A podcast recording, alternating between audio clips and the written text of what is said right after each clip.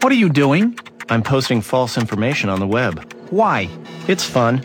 Someone picks up a strand of false information, spreads it around, and before you know it, a panic is created. Then you just sit back and watch the chaos.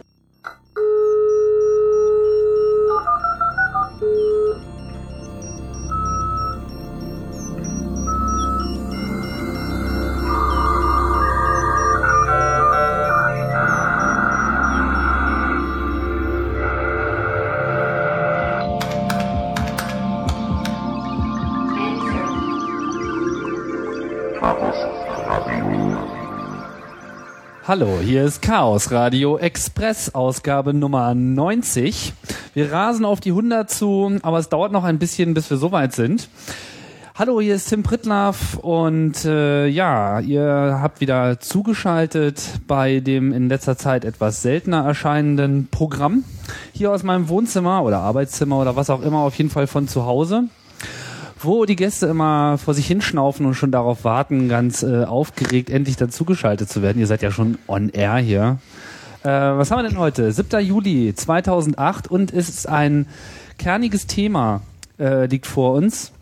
Ein Thema, was ich schon lange äh, vor mir hergeschoben habe, was natürlich 38 Millionen Mal bereits äh, nachgefragt worden ist, insbesondere wo es in letzter Zeit so viele Podcasts über Programmiersprachen, Programmiersysteme und überhaupt viel Programmiererei ging, wird schon ein richtiger ähm, ja, wird schon ein richtiger Programmierer-Podcast dadurch fast. Soll es aber eigentlich gar nicht sein, sondern hier ist äh, Bandbreite äh, möglichst breit angesagt. Ja, und äh, jetzt sage ich erstmal Hallo zu äh, Boggle. Hallo. Hallo. Und Dirk. Hallo. Auch Hallo. Und ja, euch beide habe ich jetzt mal ähm, dazugeladen, um die etwas schwierige, äh, den schwierigen Versuch zu unternehmen, das Thema Java richtig äh, unter die Lupe zu nehmen. Ja, wollen wir gleich anfangen oder wollen wir noch sinnloses Zeug reden? Ach, erzähl doch noch ein bisschen sinnloses Zeug. ja, ja, wir haben uns natürlich auch ein bisschen die Köpfe zerbrochen, wie man diesem Thema gerecht werden kann. Ähm, Java steht ja auf der einen Seite immer sehr im Feuer. Das kann man, glaube ich, schon mal von, vorweg sagen. Ein sehr, eine sehr umstrittene Plattform, auch eine sehr umstrittene Programmiersprache, die aber nichtsdestotrotz eine große Zahl an Anhängern gefunden hat und die vor allem viel benutzt wird. Also es äh, ist vor allem interessant, dass einfach die Dinge, die immer besonders verschrien sind, da scheinen sich dann auch immer besonders viele Leute dahinter zu scharen. Also man kann über irgendwie Kobol und Visual Basic sagen, was man will, aber es äh, ist nicht tot zu kriegen. Und äh, eine Herrscher von Leuten benutzt das halt regelmäßig. Jetzt will ich das nicht unbedingt da in eine Linie ziehen, aber es ist äh, auf jeden Fall auch so, dass Java immer sehr viel Kritik hat einstecken müssen aus vielen, vielen unterschiedlichen Gründen, aber trotzdem einfach eine extrem populäre Geschichte geworden ist. Würdet ihr mir da äh, zustimmen? Also laut Tiobe-Index ist Java auf Platz 1 seit zumindest 2007. Mit Was für ein Index ist das? Das ist so ein Jobs, Java, Job, nee, Erwähnung von Java in Webseiten ist es, glaube ich. Kennst du den Tiobe-Index nicht? www.tiobe.com. Nee, kenne ich nicht. Und C ist auf Platz 2 mit 15 Prozent, also 6 Prozent dahinter. In irgendwelchen Webseiten nee, oder in, in, bestimmten ja, Webseiten? Ich weiß es auch nicht ganz ich genau. Ich glaube, der ist zusammengesetzt aus du mehreren glaubst der Sachen. Statistik einfach. Ja, die ist gut, die Statistik. Die wird viel zitiert, die muss gut sein. Aha. Ja, vielleicht ähm, fangen wir doch mal so an, nochmal für die Leute, für die, für die Java jetzt nicht unbedingt ein Kernthema ist, auch nochmal äh, einen Blick darauf zu werfen, wo Java nun eigentlich herkommt. Aber bevor wir das machen, ähm, könnt ihr vielleicht mal zu euch äh, nochmal was sagen, was so euer Hintergrund ist, damit äh, die Leute sich da auch ein bisschen drauf einstellen können, aus welcher Ecke ihr so geschossen kommt. Na, wer fängt mal an? Boggle? Ja, dann fange ich mal an. Ähm, tja, also ich bin Boggle, habe Informatik studiert und äh, aber ziemlich lange für das schöne Studium gebraucht und nebenher eine ganze Menge immer gejobbt und da sehr viel mit Java zu tun gehabt. Eigentlich auch schon zur Schulzeit ein bisschen was mit Java gemacht, viel im Enterprise, äh, Enterprise-Bereich, so Integration von größeren Unternehmensanwendungen untereinander. Daher ist so mein Java-Background. Und äh, ja, mittlerweile habe ich mich nochmal entschieden, eine Doktorarbeit zu schreiben und äh, mache jetzt viel mit verteilten Systemen und Peer-to-Peer -Peer und solchen Geschichten und habe da teilweise auch mit Java zu tun. Teilweise. Teilweise. Ähm, wie? Naja, also wenn man sich halt den Code, also sehr viele, sehr viele verteilte Systeme, da ist halt der Code, da ist halt der Code in, in Java geschrieben. Also wenn man sich die halt anguckt, Distributed Hash Table Implementation oder so, da gibt's halt unglaublich viel in Java. Insofern hat man da immer, immer mal wieder mit zu tun. Zwangsläufig sozusagen. Ja, so ein bisschen zwangsläufig, genau. Was ja auch Äh. eine Menge aussagt darüber, wie verbreitet äh, das ist. War zum Beispiel auch immer meine Feststellung, dass man Java einfach sehr häufig so im Forschungsbereich Mhm. antrifft, wo Leute Referenzimplementierungen machen, zum Beispiel von neuen Standards, dass dort Java aufgrund seiner Plattformneutralität äh, gerne genommen wird, weil man eben sicherstellen kann, dass solche Referenzimplementierungen dann aber auch wirklich überall laufen. Ja, es gibt da noch einen ganz anderen Aspekt daran. Ich meine, Code ist ja vor allen Dingen dazu da, gelesen zu werden. Ne? Und äh, Java können halt unglaublich viele Leute. Das können halt viele Leute lesen. Das wird an den Unis gelehrt und das ist natürlich ein nicht zu unterschätzender Vorteil. An den der Stelle ist Java ein bisschen das neue C. Ja, kann man so sagen. Und du, Dirk? Also jetzt ich an der Uni war, gab es da noch kein Java. Bei mir kam das erst 98. Da habe ich angefangen, Web-Applikationen in Java zu programmieren, also mit Web-Objects. Habe ich Java gelernt. Und 99, 2000 habe ich dann mit Surflets weiter, also hauptsächlich Webanwendungen. Und erst seit zwei Jahren mache ich so ein bisschen mehr Middleware oder Backend oder wie man das nennt, also ein bisschen hinter dem Surflet-Layer. Ja. Aber ihr seid beide mehr so auf der Maschinenseite, sage ich mal. Serverseitig, Und nicht ja. so sehr äh, auf der anderen Seite beim Benutzer, wo Java ja auch nicht so viele Freunde gefunden hat wie auf der Rückseite der Maschine. Ja, Oder? Kann man festhalten so. kann man schon so. Serverseitiges Java ist schon sehr viel attraktiver, würde ich auch so sagen. Gut, super. Ähm, na dann erklär mir noch mal einer, wo, wo das eigentlich herkommt, die Idee mit dem Java. Also, Naja, also soweit, sich das denn ein- einfallen lassen? na, soweit ich mich erinnere, war das wohl in den, in den frühen 90ern so. Das passt eigentlich ganz schön. Java ist ja eigentlich eine Sprache der 90er. Das passt sehr schön zum Chaos Radio Express 90, finde ich. Äh, in den frühen Wieso ist das auch ein Podcast der 90er oder wie? das hab, hast du Ach so, gesagt, du meinst- wegen der Nummer. Zur Ausgabe 90. Okay, alles klar. Zur Ausgabe 90, nee. Also irgendwann in den frühen 90ern hat Sun an so einer Set, äh, Set wie hießen die Dinger, Set-Top-Box-Geschichte gewerkelt und brauchten dafür halt eine Programmiersprache, die von dem Hardware-Layer abstrahiert. Und in dem Zusammenhang haben die damals Java entwickelt, aber das Projekt war eigentlich gar nicht so erfolgreich. Was dann aber parallel irgendwie plötzlich ganz unglaublich boomte, war eben das World Wide Web. Und äh, dann kam halt diese Idee auf, wir möchten auf der Client-Seite Anwendungscode ausführen können. Und da gab es dann diese Idee der Java-Applets, sprich, dass man halt Java-Klassen auf den Client rüberlädt und da die von einem Plugin ausgeführt werden. Und im Zusammenhang mit dieser Entwicklung ist halt Java sehr ins Rampenlicht, Rampenlicht gerückt und dann halt auch gewachsen im Laufe der Jahre. Also das ist so das, woran ich mich erinnere. Für mich war das damals so an der Schule, wir haben da mit der Uni so ein bisschen zusammengearbeitet und äh, da meinte irgendwie der eine, der eine Mensch da von der Uni, mit dem wir da was gemacht haben, meinte, ja, da gibt's so diese neue Programmiersprache und guck dir die mal an und Java und das wird das nächste große Ding.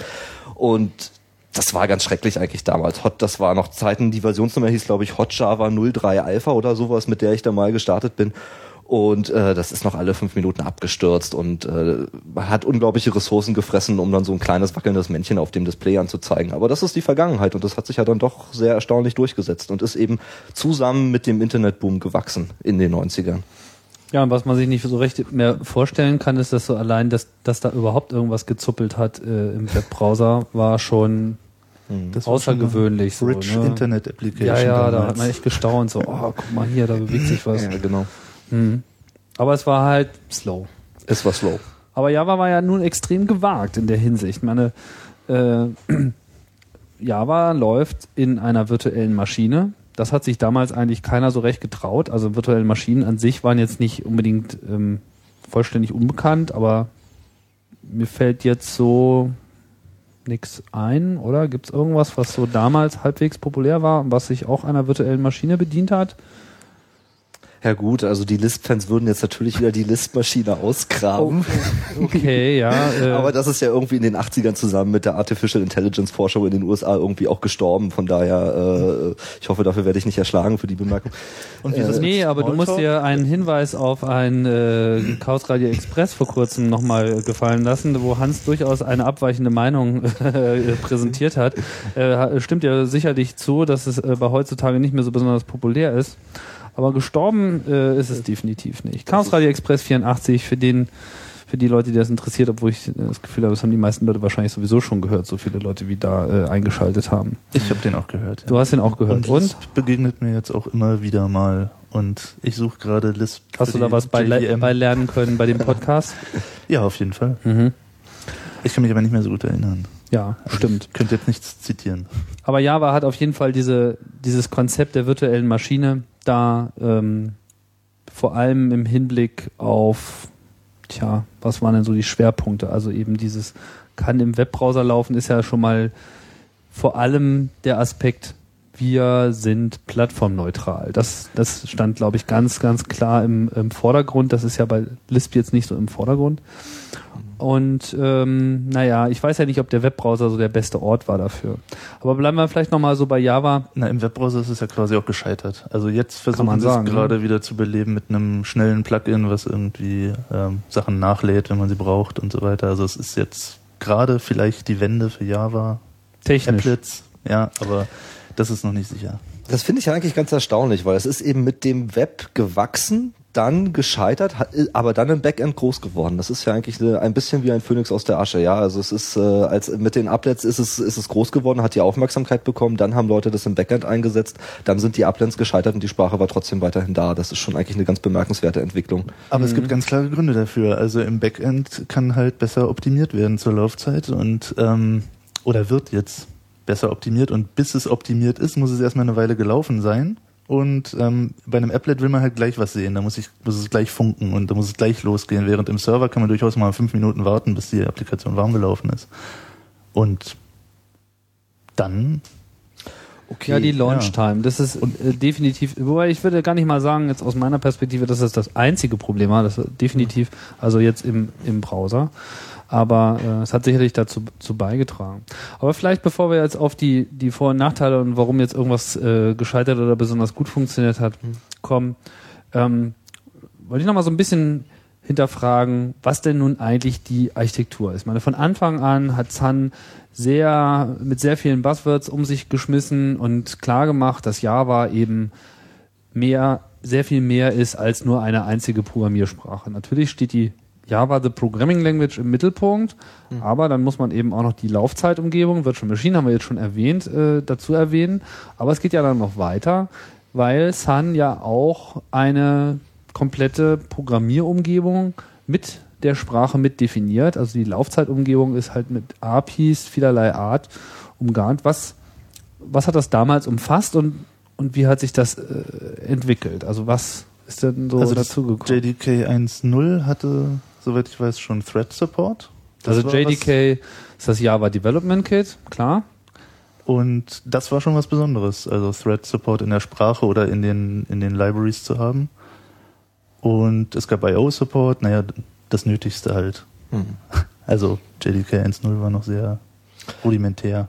War aber dafür eben auch schlank und übersichtlich, was man ja heute manchmal ein bisschen vermisst, wenn man vor den irgendwie, weiß ich nicht, wie viel 30 Megabyte Doku, die die da mittlerweile mitliefern, halt dann sitzt, wenn man da reinschaut. Ähm, ja, was ist noch dazu gekommen? Später natürlich bei GUI, da hat sich ja einiges getan. Da gab es ja genau, mal den großen AWT, Wechsel von Swing. AWT zu Swing.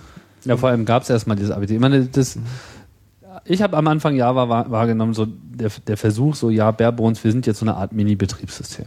Wir haben so ein bisschen mhm. GUI, wir haben so ein bisschen rein raus, wir haben so ein bisschen irgendwie das, das Notwendige, was man so zum Programmieren braucht. Threads, äh, hast du schon erwähnt, äh, erlauben halt so die, die äh, Nebenläufigkeit von äh, Programmen und das macht's halt einfach, aber am Ende hatte man noch eigentlich ein System, was einerseits relativ langsam lief, weil einfach damals diese Virtual Machine und Vorfeld hier schon äh, festgestellt, bitte? Die war damals sogar noch interpretiert tatsächlich. Ach also wirklich? Bevor JIT-Compiler kam, war das. Ach, stimmt, richtig, genau. Interpretiert. Ja, ja. Stimmt, am Anfang war es ein, genau, und später kamen sie dann mit, ja, jetzt werden wir schneller. Vielleicht war das auch ein strategischer Fehler. Überhaupt erstmal so langsam zu sein und nicht gleich so mit so einer Mindestperformance äh, aufzuschlagen. Aber sie konnten sich wahrscheinlich den Zeitpunkt so recht nicht aussuchen. Sie hatten die Gelegenheit, sich dabei Netscape einzuklinken und da äh, das quasi als Marketingmaßnahme für ihr System zu benutzen. Ich meine, ansonsten wäre Java wahrscheinlich niemanden wirklich jemals wirklich aufgefallen. Vielleicht hätte es einfach nur länger gedauert, aber das. Das kann man heute nicht mehr so richtig ja. bewerten. Ja, aber es war ja nicht so viel. Also es war halt so ein bisschen rein raus, ein bisschen hm und jetzt malen wir so ein paar Fenster und so und so recht überzeugt hat es eigentlich Niemanden, habe ich so Ich den Eindruck gehabt. Ganz hübsch, aber es hat mich auch nicht gereizt, dafür zu programmieren. Nee. Nee, es sah irgendwie immer hässlich aus, ne? Ja, AWT ist schon. Aber was ist, aber was, was, was, was hat sich denn da jetzt sozusagen daraus entwickelt? Ich meine, mittlerweile gibt es so eine Heerschar von äh, Abkürzungen, die alle mit J anfangen. Wenn man jetzt mal so nicht, nicht jetzt nur in der Geschichte äh, hängen bleibt, sondern jetzt auch mal so sieht, wie hat sich das bis heute entwickelt, als was muss man äh, welche Komponenten muss man wahrnehmen, um jetzt zu verstehen, was, was Java alles umfasst? Also wir können sicherlich nicht alles aufzählen, weil das ist wirklich eine lange Liste, aber was, was sind so die wichtigsten Komponenten, die Java als Plattform ausmachen? Ja, gut, man kann da sicherlich das verschieden partitionieren, aber ähm, einmal hat man natürlich, was wir hier schon angesprochen haben, diese ganzen Dinge, die betriebssystemnahe Funktionalität kapseln. Das sind halt wie, wie Threads zum Beispiel, äh, irgendwie mal ein externes Kommando aufrufen können, Dateizugriff, diese Dinge. Ja, dann hat man diese ganzen Dinge, die vielleicht eher wichtig sind für die Int Integration mit irgendwelchen Unternehmensanwendungen im Backend. Ja, das äh, Corba-Anbindung vielleicht nur mal so als Stichwort. Ja, was halt im Backend dann wichtig ist. Der Common Object Request Broker, die Architecture. Architecture, ja, ja. Auch eher so ein Failed State in meinen Augen.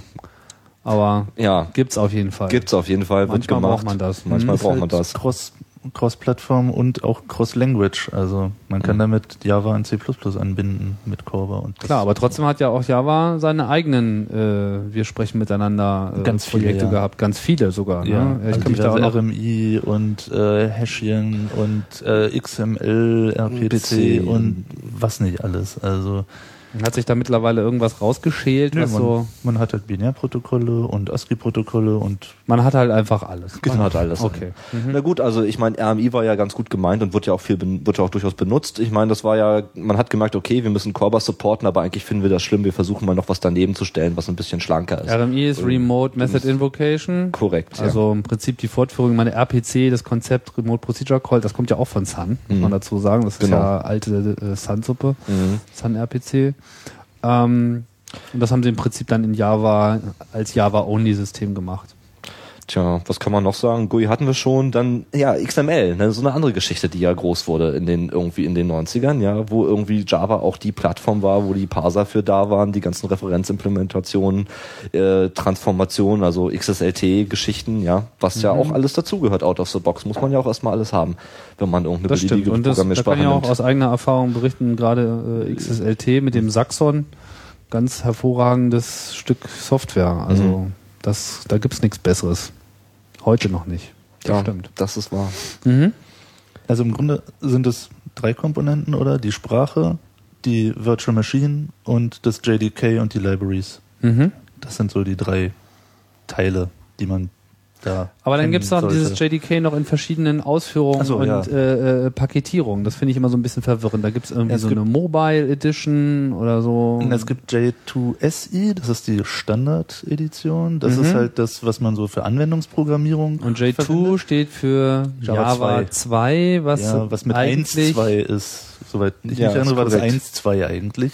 genau. Und es gibt aber dann das J2 gibt's dann auch in 1.3 Flavor und 1.4 und 1.5 und 1.6. dann heißt jetzt Java das heißt nicht immer noch irgendwie J2. Aber die Versionsnummer hat sich doch jetzt nochmal geändert, oder? Also jetzt heißt es nur noch 6, ne? Ja, genau. Jetzt soll's. EE. Hm. Achso, genau. Also es gibt Furchtbar. das SE, das ist sozusagen das, was Standard ist. Dann gibt's äh, J2EE, das ist die Enterprise Edition. Das ist halt äh, Surflets, EJB, Enterprise Java Beans. Das ist so das Enterprise Java Zeugs. Also Enterprise im Sinne von große Unternehmen, die viel Geld Ja, haben, ja, wobei brauchen Surflets- teure Software. Ja, genau. Und äh, wollen viel Schulungen machen. Und ähm, also Servlets sind eigentlich ein sehr einfaches. Äh, also das benutzt man auch ohne enterprisig zu sein. Also die Servlet API ist, äh, ist halt die, die Web API von Java sozusagen. Also so wie ein Applet sich damals in die Application, quasi in die Webseite äh, reingeworfen hat als Mini-Applikation, ist ein Surflet dasselbe Konzept, bloß auf der anderen Seite, auf dem Backend, Ja. sodass man halt in einem klar definierten äh, Umgebung seinen Java-Code hinein injiziert und dann ist man Teil des Webservers. genau, man hat die Hooks für Post, Get und äh, mehr gibt's da ja eigentlich auch gar nicht bei HTTP. Na, es gibt schon noch ein bisschen mehr, aber Es gibt Ähm, mehr, ja, aber ja, ja. man hat Hooks. Aber man, man benutzt auch gar nicht die Servlet API selbst, sondern man hat da in der Regel noch Frameworks obendrauf, die ähm, einem das sehr viel erleichtern. Aber unten drunter und man kann es halt als Surflet paketieren. Da sind wir jetzt schon bei Deployment. Also da kommt dann ein WAR-File raus, ein Web-Archive und das kann man halt in beliebige Surflet-Container werfen und dann läuft es da im Idealfall. Das Und ist, also das ist schon praktisch. Und aber um jetzt nochmal die Pakete fertig zu machen, es gibt Mhm. noch J2ME, das ist halt das für Telefone. Für Was hatten wir denn jetzt bisher? Also wir hatten dieses J2SI. Genau, Standard-Edition. Okay. Kann man sagen, sozusagen die Workstation unter den Okay. Javas. Und nach der Standard-Edition kommt welche Edition? Na, die Enterprise Edition, Ah. würde ich sagen. Und dann J2ME ist halt die Micro Edition für Telefon und da gibt's noch verschiedene. Micro heißt das, nicht Mobile? Nee, es heißt Micro Edition. Echt? Okay. Und da gibt's dann verschiedene äh, Profile, nämlich CLDC und CDC. CDC ist für Set-Top-Boxen, die halt, also Connected Device Configuration heißt es, das Mhm. sind die, die immer Netz haben, während diese Mobiltelefone, die haben ja nicht immer Netz, sondern nur manchmal, das ist dann CLDC, also Connected Limited Device Configuration. Und dann gibt's noch MIDPI 1 und 2, also MIDPI ist dann die Mobile Ruby, da komme ich jetzt nicht hin. Im, Das ich nicht MIDP, MIDP ist, da kommen dann die Midlets von, von MIDP. Mobile Information Device Profile. Ja. Hm. Oh ja, da habe ich auch schon mal was versucht zum Laufen zu kriegen, aber das ist mir nicht gelungen, glaube ich. da sind wir auch schon mitten im Java-Buzzword-Land. Also das ist schon sehr auffallend in dieser, in dieser Umgebung, dass man doch schon einen unglaublichen Wildwuchs an APIs und Libraries und Frameworks hat. Extrem viel ETLAs vor allem, irgendwie alles vier äh, buchstabig. Ah, genau. Also die Midlets zum Beispiel, die haben nämlich keine Reflection. Während das J2SE hat und J2EE, also die Enterprise Edition hat Reflection. Das bedeutet, man kann zur Laufzeit erstens sich den, man kriegt eine Klasse und kann sie fragen, was für Methoden hast du eigentlich? Und was für Felder hast du eigentlich? Was kann ich mit dir machen? Wie heißt du eigentlich? So, Mhm. also das ist Reflection und das gibt's halt bei J2ME Das gab es aber auch nicht von Anfang an bei Java, oder? Ich glaube, Reflection gab's schon von Anfang an. Also mindestens, ich glaube mindestens in der 1.1. Ich bin mir nicht sicher, ob in der 1.0 schon Reflection drin war. 1.1 würde ich auch sagen, ja, 1.0 wüsste ich es auch nicht. Das war, bevor ich mich mit sowas beschäftigt habe, muss ich Also sagen. ich habe mich auch erst ab 1.2 damit beschäftigt. Okay, tatsächlich. also um es nochmal Fall- zusammenzufassen. Also Java kommt erstmal als Sprache und hat dann aber ein, äh, ja, kommt in einer Edition und vor allem kommt es erstmal in der Standard Edition. Das heißt, Java Standard Edition, wenn ich mir das installiere auf irgendeinem Computer oder wenn ein System von sich behauptet, dieses zu haben, was habe ich dann? Dann habe ich die virtuelle Maschine, dann habe ich einen Java Compiler. Ich meine, gehört die Developer-Umgebung sozusagen Genau, dazu? das ist das JDK ist die Developer-Umgebung und das JRE, RE, das ist die Runtime, das Runtime-Environment. Also du kannst dir, wenn du das JRE installierst, kannst du Java ausführen und wenn du das JDK noch zusätzlich installierst, oder im JDK ist auch ein JRE immer mit drin, ähm, dann kannst du auch entwickeln. Da ist ein Compiler zum Beispiel dabei. Beim, Da gibt es dann jeweils eine Variante jeweils für diese Edition oder was? Also es gibt ein JRE, ein Runtime Environment für die Standard Edition oder für die Enterprise Edition oder ist das Runtime Environment immer dasselbe? Also die Enterprise Edition ist auch nur ein Zusatz zur Standard Edition eigentlich. Also da kriegst du noch, eine, noch mehr APIs dazu. Da ist jetzt kein eigener, keine eigene Virtual Machine dabei, sondern nur, Hm. Okay, aber nur jetzt, APIs. aber im Falle dieser Libraries. mobilen Geräte, die dann irgendwie bestimmte Features nicht mehr haben, frage ich mich, ob dann die Runtime auch anders ist. Also jetzt so für Embedded Devices und kleine Mobil Devices. Da ist die Runtime anders. Klar. Limitiert. Das Also heißt, da es ist gibt sowohl schon die Edition-spezifische Runtimes. Ja. Und Standard und äh, Enterprise teilen sich da vielleicht eine, aber die ganze mobile, also es gibt da auch nochmal so eine Entflechtung grundsätzlich in ich bin ein richtiger Computer und ich bin irgendwie ein schwachbrüstiges System. Ja. Kann man das so sagen? Das kann man so sagen. Wobei ja bei, bei, bei der J- J2SE bzw. EE hat man ja dann innerhalb der Runtime sogar nochmal die Möglichkeit zwischen der eingesetzten Virtual Machine, zwischen Server- und Client-Modus umzuschalten. Also selbst da spaltet es sich dann noch einmal auf. Ach, und was ist da der Unterschied? Der, die führt, äh, führt die Optimierung in einer anderen Art und Weise durch. Also ist Also minus, wenn man, Mhm. wenn man Java minus Server startet, dann dauert es länger mit dem Hochfahren, dafür wird es immer besser, also es wird noch, während es läuft, weiter optimiert Ja. und besser optimiert, es wird Also, mehr Energie reingesteckt sozusagen. Optimiert on the fly.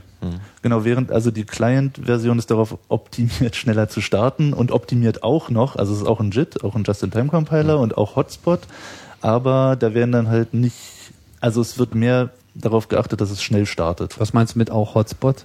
Äh, Hotspot heißt, ähm, dass häufig benutzte Stellen besser optimiert werden. Also da läuft eine Schleife, läuft einmal durch, dann merkt er, oh, die läuft jetzt noch tausendmal durch, dann optimiere ich die mal besser, was da drin passiert. Das ist Hotspot. Okay. Eben ganz kurz gesagt. Ja, ja. Wirklich. Das, ja, so viel Zeit haben wir nur auch nicht. also da sind noch sehr viel mehr äh, Optimierungen. Das müssen wir noch optimieren. Okay, ja, ich versuche es nochmal ein bisschen so gerade zu rücken, weil mich hat das auch mal auch, äh, ausreichend verwirrt.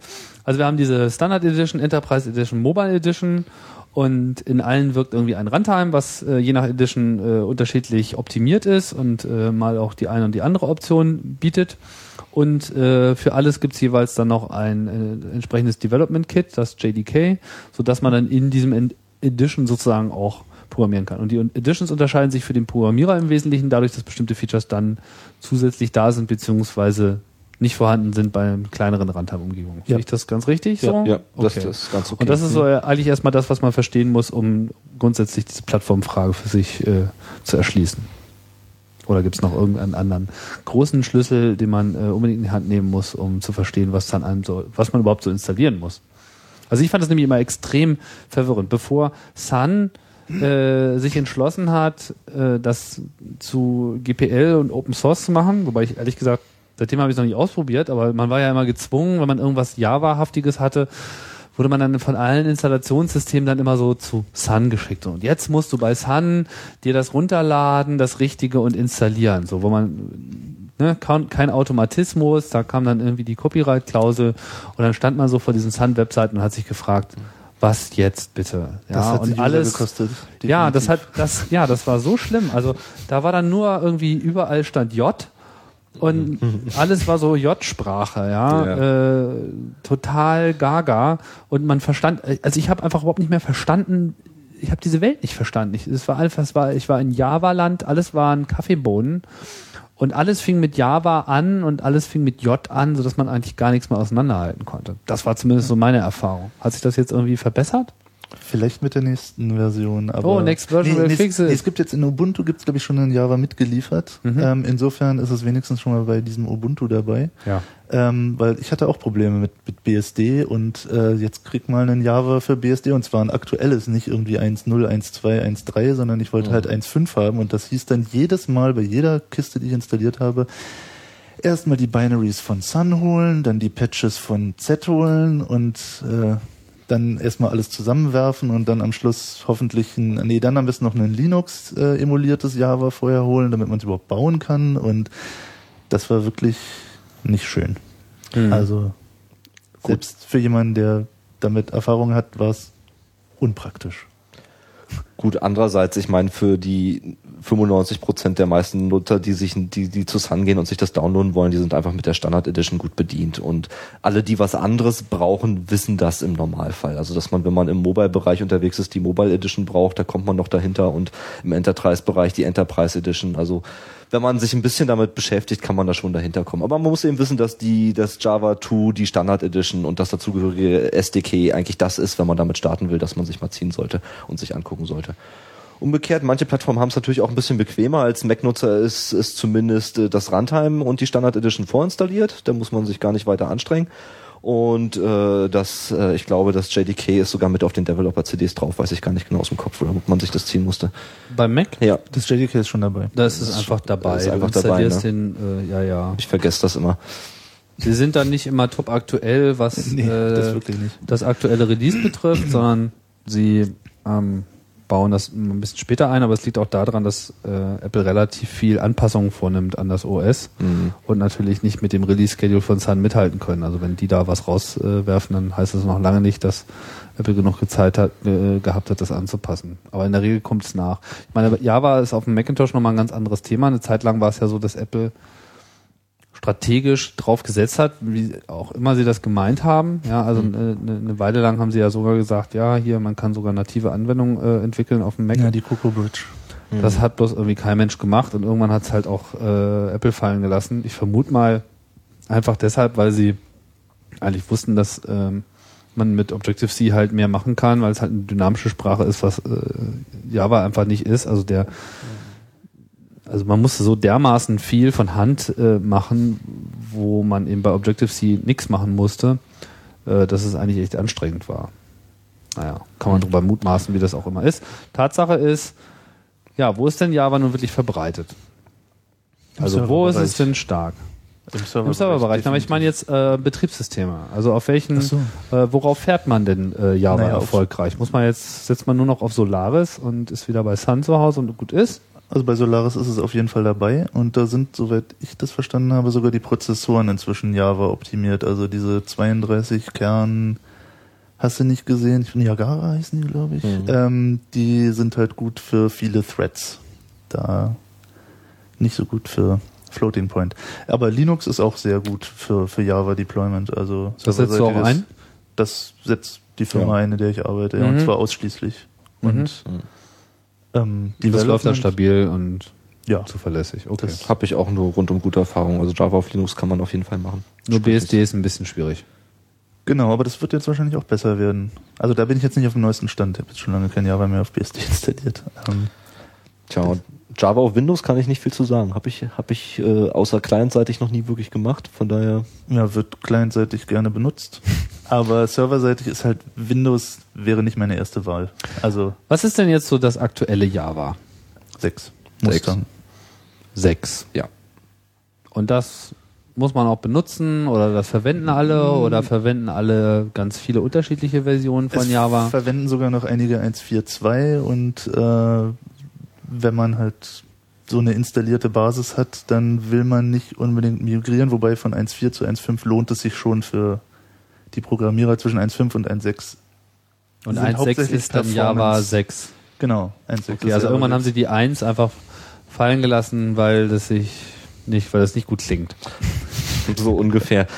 Und ich meine, was man generell vielleicht sagen kann von Sun, was die immer gemacht haben, was sicherlich auch ein Teil des Erfolges darstellt, ist, dass sie die Rückwärtskompatibilität ganz gut im Griff haben. Leider auch teilweise zum Kreuz, weil halt bestimmte Sachen halt nie gefixt werden, aber äh, im Großen und Ganzen tut Sun eher Sachen dazu, als dass sie alte Sachen rausschmeißen, was eben den Vorteil hat, wenn ich mir ein Java 6 installiere, kann ich trotzdem in der Regel 1.4, 1.4er Programme laufen lassen oder 1.5er Programme. ohne den, Byte, den Bytecode von 1.4er und 1.5er. Also ich muss es nicht noch nicht mal nochmal kompilieren, sondern ich kann den Bytecode laufen lassen. Achso, der Bytecode hat sich geändert? Ja, in jeder Version. In jeder Version. Na, Das heißt, die Versionen das Class-Format wird immer eine Version hochgezählt. Wir sind jetzt, glaube ich, bei 50 gerade und Ah. ähm, das, Das merkt man heißt- dann, wenn man versucht, ein mit Java 6 kompiliertes äh, auf Java 5 laufen zu lassen. Das geht nämlich nicht. Also man kann die neueren, die neuen kompilierten Class-Files nicht auf alten JVMs laufen lassen. Aber andersrum. Andersrum geht's. Genau. Andersrum Auch unlimitiert. Und es lohnt sich auch, äh, weil nämlich die JVMs immer schneller geworden sind. Also Java 6 ist äh, hauptsächlich schneller geworden zu Java 5. Es gibt kaum Sprachänderungen und ich weiß gar nicht, ob sie in den Class-Files, doch, da gab es irgendwie Scripting Auch noch mit alten oder- Binaries. Also Java Ja, 6 ja, führt auch ein ja. Java 1 Binary schneller aus als Ja. eine Java 1 File. Okay. Ja. Das ist eh ganz drollig, wie die Optimierung passiert. Es ist so, dass der, dass der Java C Compiler eigentlich schon mal voroptimiert. So, der macht so ein paar Sachen und die Optimierungen werden dann beim Laden der Class-Files wieder komplett rückgängig gemacht. Also mit Java C Compiler meinst du den, den, den Java Java Compiler von Sun. dessen Kommandozeile Java Ja, C ist. Genau. Okay, gut, ja. das, äh, also der macht schon so einen Compiler, der optimiert ja den Code und versucht das halt so ein bisschen zu beschleunigen alles. Und de facto, ich habe das auch erst vor einer Weile gelesen, wusste das auch nicht. De facto ist es so, dass dann, wenn das in die JVM geladen wird, werden quasi diese Optimierungen wieder rückgängig gemacht, mehr oder weniger. Äh, äh, und äh, dann passiert die eigentliche Optimierung erst durch den Just-in-Time-Compiler und die Hotspot-Engine. was ist denn was die rückgängig Hot gemacht wird, wusste ich nicht, aber Was ist äh, denn die Hotspot Engine? Na, das ist ja so ein gewisses Alleinstellungsmerkmal auch der, der, der JVM gewesen.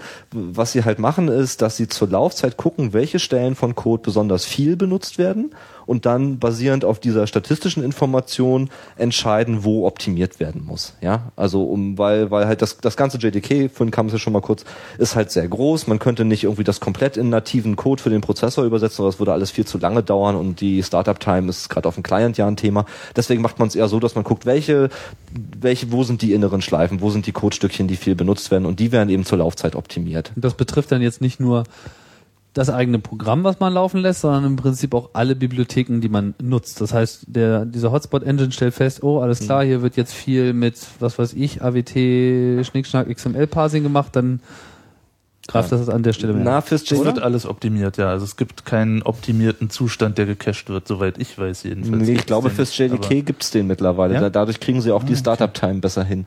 Okay, also für die gut. Standard Edition, nein, nicht fürs Ja. JDK, aber also für die Sun-eigenen Core-Libraries, da gibt's was, wodurch sie die, die Startup-Time halt runterkriegen. Was ist denn so mit dem alten Vor Vorwurf, dass Java langsam ist? Stimmt das? Java ist nicht langsam, Sondern? sondern schnell. Wie schnell? Und ähm, also es gibt, ich habe mir noch so einen Spickzettel gemacht hier. Echt? Schummeln oder was? Schummeln. Also zum Beispiel ist es halt nicht mehr interpretiert, das hatten wir ja schon, sondern JIT. Also es wird in Maschinencode umgesetzt und der Vorteil grundsätzlich von einer Hotspot oder JIT ähm, Engine ist halt, dass wirklich auf den Prozessor, auf dem es tatsächlich läuft, optimiert werden kann. Wenn ich ein C-Programm kompiliere, dann kompiliere ich das ja für ein, eine Plattform zwar, aber der Prozessor selbst kann dann ja durchaus nochmal einige Vorteile haben, die nicht genutzt werden können, weil Mhm. Man halt nicht wissen kann, irgendwie, wo man laufen wird. Also man kann zur Laufzeit tatsächlich noch Optimierungen vornehmen, die sonst unter Umständen nicht gehen.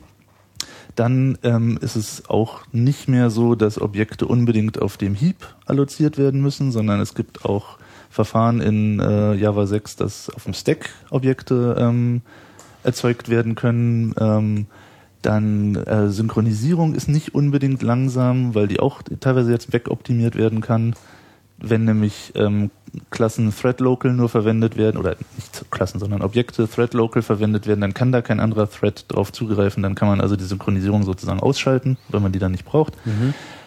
Und äh, Garbage Collection zum Beispiel ist auch nicht langsam, sondern teilweise sogar schneller als äh, von Hand Speicher zu allozieren oder zu freizugeben. Und zwar aus, also beim Allozieren ist es schneller, weil die JVM sich gleich erstmal einen ganzen Batzen Speicher krallt und dann in diesem Batzen einfach nur für alles, was auf die, also das ist dann der Heap, da wird dann alloziert und dann muss einfach nur ein Zeiger hochgesetzt werden, bis wo jetzt wieder was frei, also ab wo jetzt wieder was frei ist. Und das geht halt schneller als äh, irgendwie durchs Betriebssystem durchzugehen und zu sagen, gib mir mal 5 Kilobyte und gib mir mal nochmal 5 Kilobyte. Aber das läuft doch eigentlich so bei C mit malloc jetzt auch nicht so sehr viel anders. Man das sind auf jeden Fall mehr Instruktionen, die man für Malloc braucht, Okay. als für aber okay, ich weiß, was du, also, Also man muss was auch du sagen gucken- willst, dass das zumindest die Garbage Collection keinen äh, unnötigen Overhead macht. Ich habe da auch mehrere äh, Untersuchungen gesehen, aber ich könnte die jetzt nicht wiedergeben, wo relativ klar dargelegt wurde, dass Garbage Collection nicht nicht nur nicht langsamer sein muss, sondern unter manchen Bedingungen sogar die Möglichkeit bietet, schneller zu sein, weil man einfach Optimierungen vornehmen kann, ja, also einerseits bei der die man Allozierung sonst sich, äh, von Hand machen müsste, die in der Regel aber keiner macht.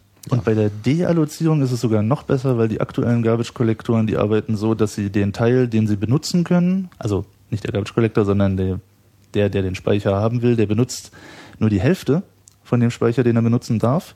Und ähm, viele Objekte sterben jung, also die meisten, so 90 Prozent ungefähr. Und die, die jung sterben, die müssen dann nicht in die andere Hälfte kopiert werden, wenn der Garbage Collector läuft. Also es werden nur die Objekte kopiert in die andere Hälfte des äh, Speicherbereichs, die tatsächlich gebraucht werden.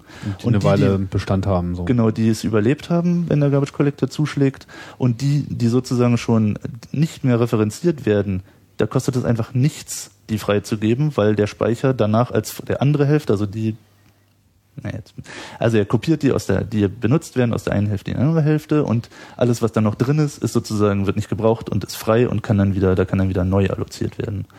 Insofern ist die Deallokation äh, sogar gratis für die jung sterbenden Objekte.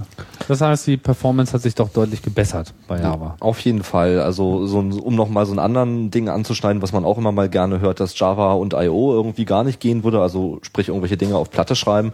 Das kommt meistens von Leuten, die halt Java aus der Zeit 1112 kennen und die halt die alten APIs kennen, die da auch sicherlich suboptimal waren. Da gibt's aber seit einer ganzen Weile die sogenannten New I.O.-Klassen, die also auch äh, hochperformanten I.O.-Zugriff und solche Dinge wie Unix Select, glaube ich, gehen damit auch und so. Äh, also da hat sich, da hat sich viel getan.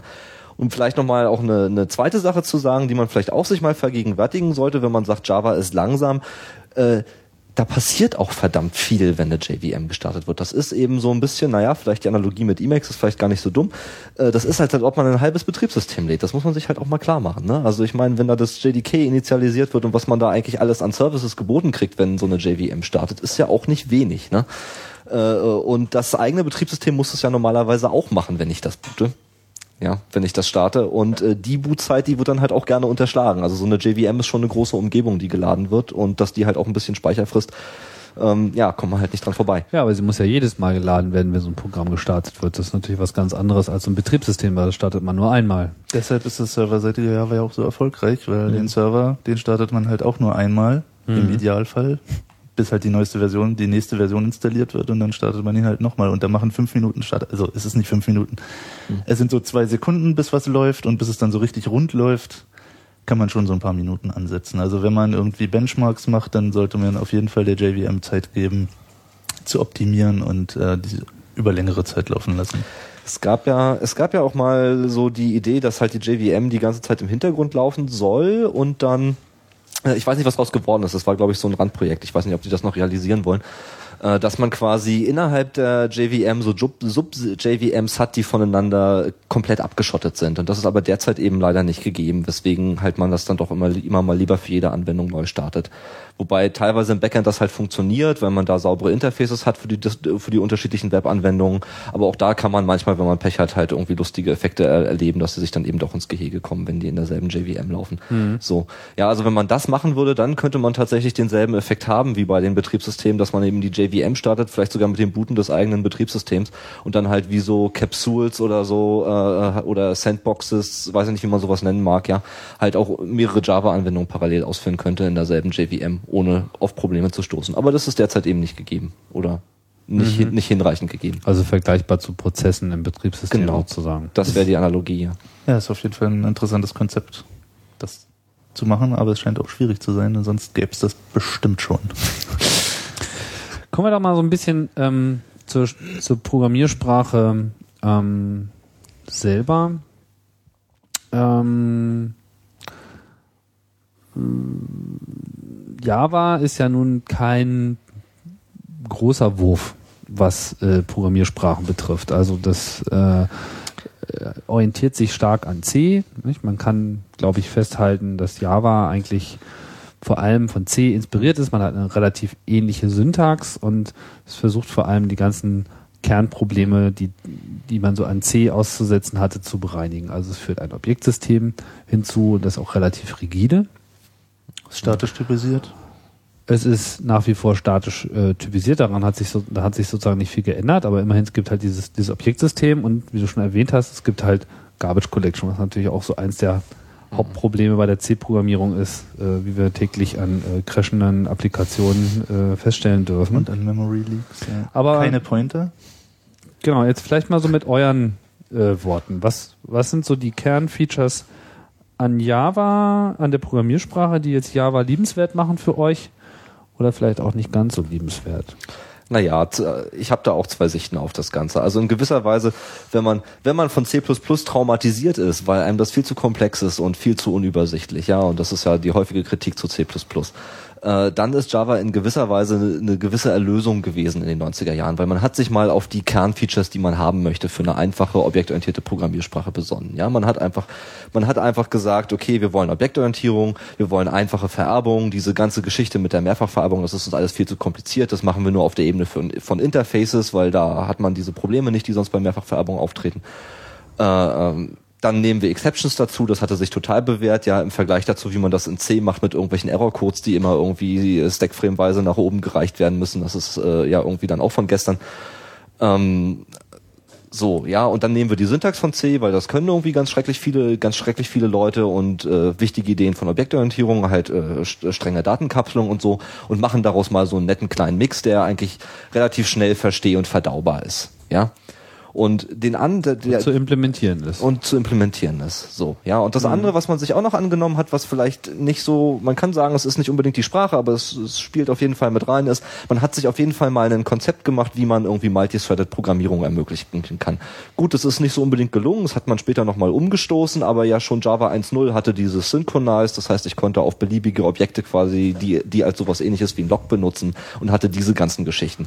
Das war auch sehr wichtig nämlich für die für für diese, für diese GUI-Interface-Geschichten in den Java-Applets. Da hat man das schon, da hat, das hat man eigentlich schon für die Applets gebraucht. Die, mhm. die, die, die Multithread-Fähigkeit. Oder da wurde das schon, da wurde das schon benutzt. So, das ist die, die eine Seite. Das ist sicherlich äh, durch diesen kleinen Sprachkern ist es sicherlich auch sehr, sehr beliebt halt als Einstiegssprache in Unis und so wird es ja immer, wird es ja auch auch viel benutzt und äh, ob das so eine gute Idee ist, sei dahingestellt, äh, um Erstsemestern halt das Programmieren zu vermitteln. Und äh, man fällt da halt auch nicht so schnell auf die Nase, ja, wenn man irgendwie Java einsetzt, eben weil man eine Garbage Collection hat, weil man irgendwie nicht von irgendwelchen von irgendwelchen äh, äh, wilden Zeigern und Speicherproblemen erschlagen wird, wenn man mal ein, nur ein einfaches Hello World Programm schreiben will im ersten Kurs. Ne? Man ist da schon ein bisschen auf der, man ist ein bisschen mehr behütet in der in der, in der Laufzeitumgebung wie Java, als wenn man gleich mit C anfängt. Ne? Das kann man auch mal sehen. So, äh, die andere Seite, na ja, jeder, der mal irgendwie ein bisschen weiter über den Programmiersprachen Tellerrand geguckt hat, der ist natürlich schwer enttäuscht von der Programmiersprache von wie Java, weil unglaubliche Essentials lange gefehlt haben. Ja, also es gibt keine anonymen Funktionen, es gab Ewigkeiten nicht sowas wie Generics oder Templates, ja, äh, äh ich weiß nicht, man kann da noch beliebig weitere Dinge, Dinge aufzählen. Es gab ja noch nicht mal vernünftige Inams äh, bis, ich glaube, Java 1.4 oder wann wurden die? 1.5 1.5 sogar erst, ne? Ich glaube, mit Generics wurden wurden Inams die, eingeführt. wurden die Inams eingeführt. Ja, also es fehlt halt auch unglaublich viel. Ja, was sie so nach und nach immer ein bisschen nachgebessert haben. Die anonymen Funktionen kann man mittlerweile ja annähern mit den sogenannten anonymen inneren Klassen, aber das ist auch alles, äh, alles andere als eleganter Syntax. Also man bricht sich da so ein bisschen die Finger bei, aber man kann es halt tun. Wenn man ab und zu braucht man das auch einfach. Ähm, ja, so, ja. Also es ist halt äh, so ein so einen äh, least common denominator vielleicht, äh, wenn man von C++ traumatisiert war, aber wenn man halt äh, ein bisschen mehr schon gesehen hat, dann äh, kann man auch ganz schön leiden, wenn man in Java programmiert. Also Haut die, dich nicht um, sagst du. Ja, auf jeden Fall. Okay. also die Syntax ist auf jeden Fall sehr verbos. Man muss teilweise sehr viel Boilerplate-Code schreiben, um einfachste Sachen wie zum Beispiel einen Array abzulaufen oder also Sachen, die in anderen Programmiersprachen sehr viel bequemer gehen, sind in Java mitunter mit sehr viel äh, Schreiben verbunden und das macht es natürlich auch nicht wartbarer. Aber eigentlich. Hast du nicht vorhin gesagt, Java ist das neue Kobol? Ja, es ist halt die, die Enterprise-Sprache. Die in. Weil Kobol wurde ja nun auch mal schon vorgeworfen, dass man da viel schreiben muss. Achso, na dann passt das ja. Ja, ich kenne ja. Kobol überhaupt nicht. Ja, das ist so, mehr so English Language eigentlich, so in seiner Syntaxerscheinung. Also ich finde Java Da gut. braucht man da immer so noch eine Typistin irgendwie, die einem. Das In- sollten Manager lesen können, ne? Das war die Idee. Insofern, als dass es einfach ist. Und ähm, man kann aber schon auch komplexe Programme damit schreiben. Also es ist nicht so, dass. Also gerade dieses Multithreading kann einem ganz schön Kopfschmerzen bereiten. Mhm. Und ähm, und was halt noch ein Vorteil ist, ist bei dieser statischen Typisierung, ist halt, dass man guten IDE-Support dafür haben kann und auch äh, guten Refactoring-Support. Also die, die modernen IDEs wie Eclipse, IntelliJ oder auch NetBeans, die haben halt alle ähm, sehr viele Refactorings, die man machen kann. Automatisiert. Äh, kannst du das mal ein bisschen erläutern? Also IDEs, wir reden von Entwicklungs-, äh. Genau, Editor, Compiler, was gehört noch dazu? Debugger, alles in einem. Mhm. äh, Syntax-Highlighting, ähm, Vervollständigung von Methodennamen, das geht halt mit so einer statisch typisierten Sprache ganz gut, weil schon die IDE weiß, was die das Objekt da für Funktionen haben kann oder Methoden haben kann äh, und mir dann auch nur die vorschlägt, die es tatsächlich gibt und ähm, auch schon am, am Rückgabewert erkennen kann, welche Methode, also theoretisch jedenfalls, ich weiß nicht, ob die das wirklich schon machen, am Rückgabewert schon sehen kann, welche Methode da überhaupt noch in Frage kommt ähm, und solche Sachen. Ähm, und Refactoring ist halt Umbauen der Umbauen des Codes, so dass das Design besser wird, kurz gesagt. Mhm. Also so Standardsachen wie Extract Method und äh, Introduce Variable und solche Sachen. Das ist ja auch, auch ganz schön interessant, was da eigentlich passiert ist. Nämlich durch die, durch die, durch die Schwachstellen der Sprache und auch vielleicht der Umgebung, nämlich solche Dinge wie die Größe, die schiere Größe des JDKs. Niemand kann dieses ganze API im Kopf behalten. Ja, das, das ist einfach, einfach, das kann man einfach mal knicken, ja.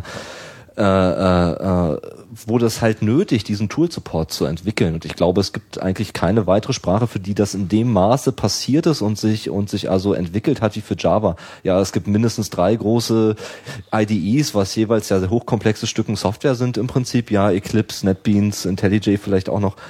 Ähm, ähm, und diese ganzen Refactoring-Geschichten, die dann eben nötig waren, weil man einfach unglaublich große Codebasen hat, äh, äh, die, wenn man sie bearbeiten möchte und wenn man das von Hand tun muss, äh, dann äh, ist das halt ein sehr unhandlicher Prozess. Also hat man halt den Tool- Tool-Support entwickelt. Und das ist schon eine sehr, sehr einzigartige Was heißt, Geschichte an was, Java. was heißt, man, man hat den Tool-Support entwickelt? Also war da jetzt irgendwie, Also hat Sun da jetzt irgendwas betrieben oder hat sich das aus der Community heraus entwickelt? Sun Was meinst du jetzt? Kam sogar relativ spät. Eclipse war, glaube ich, die erste große IDE für und JBuilder. Der war auch schon, der war schon richtig gut. Also der hat mich davon überzeugt, tatsächlich eine IDE zu verwenden. Bis bis zum JBuilder 2006 habe ich mein VI benutzt, um Java-Code zu schreiben, aber Was sind denn das jetzt alles für, also JBuilder ist von Sun. Nee, nee, JBuilder ist von Borland, gibt's aber nicht so. mehr. Ist jetzt als äh, Eclipse-Plugin aufgegangen, glaube ich. Heißt jetzt Codebeer, kann das sein?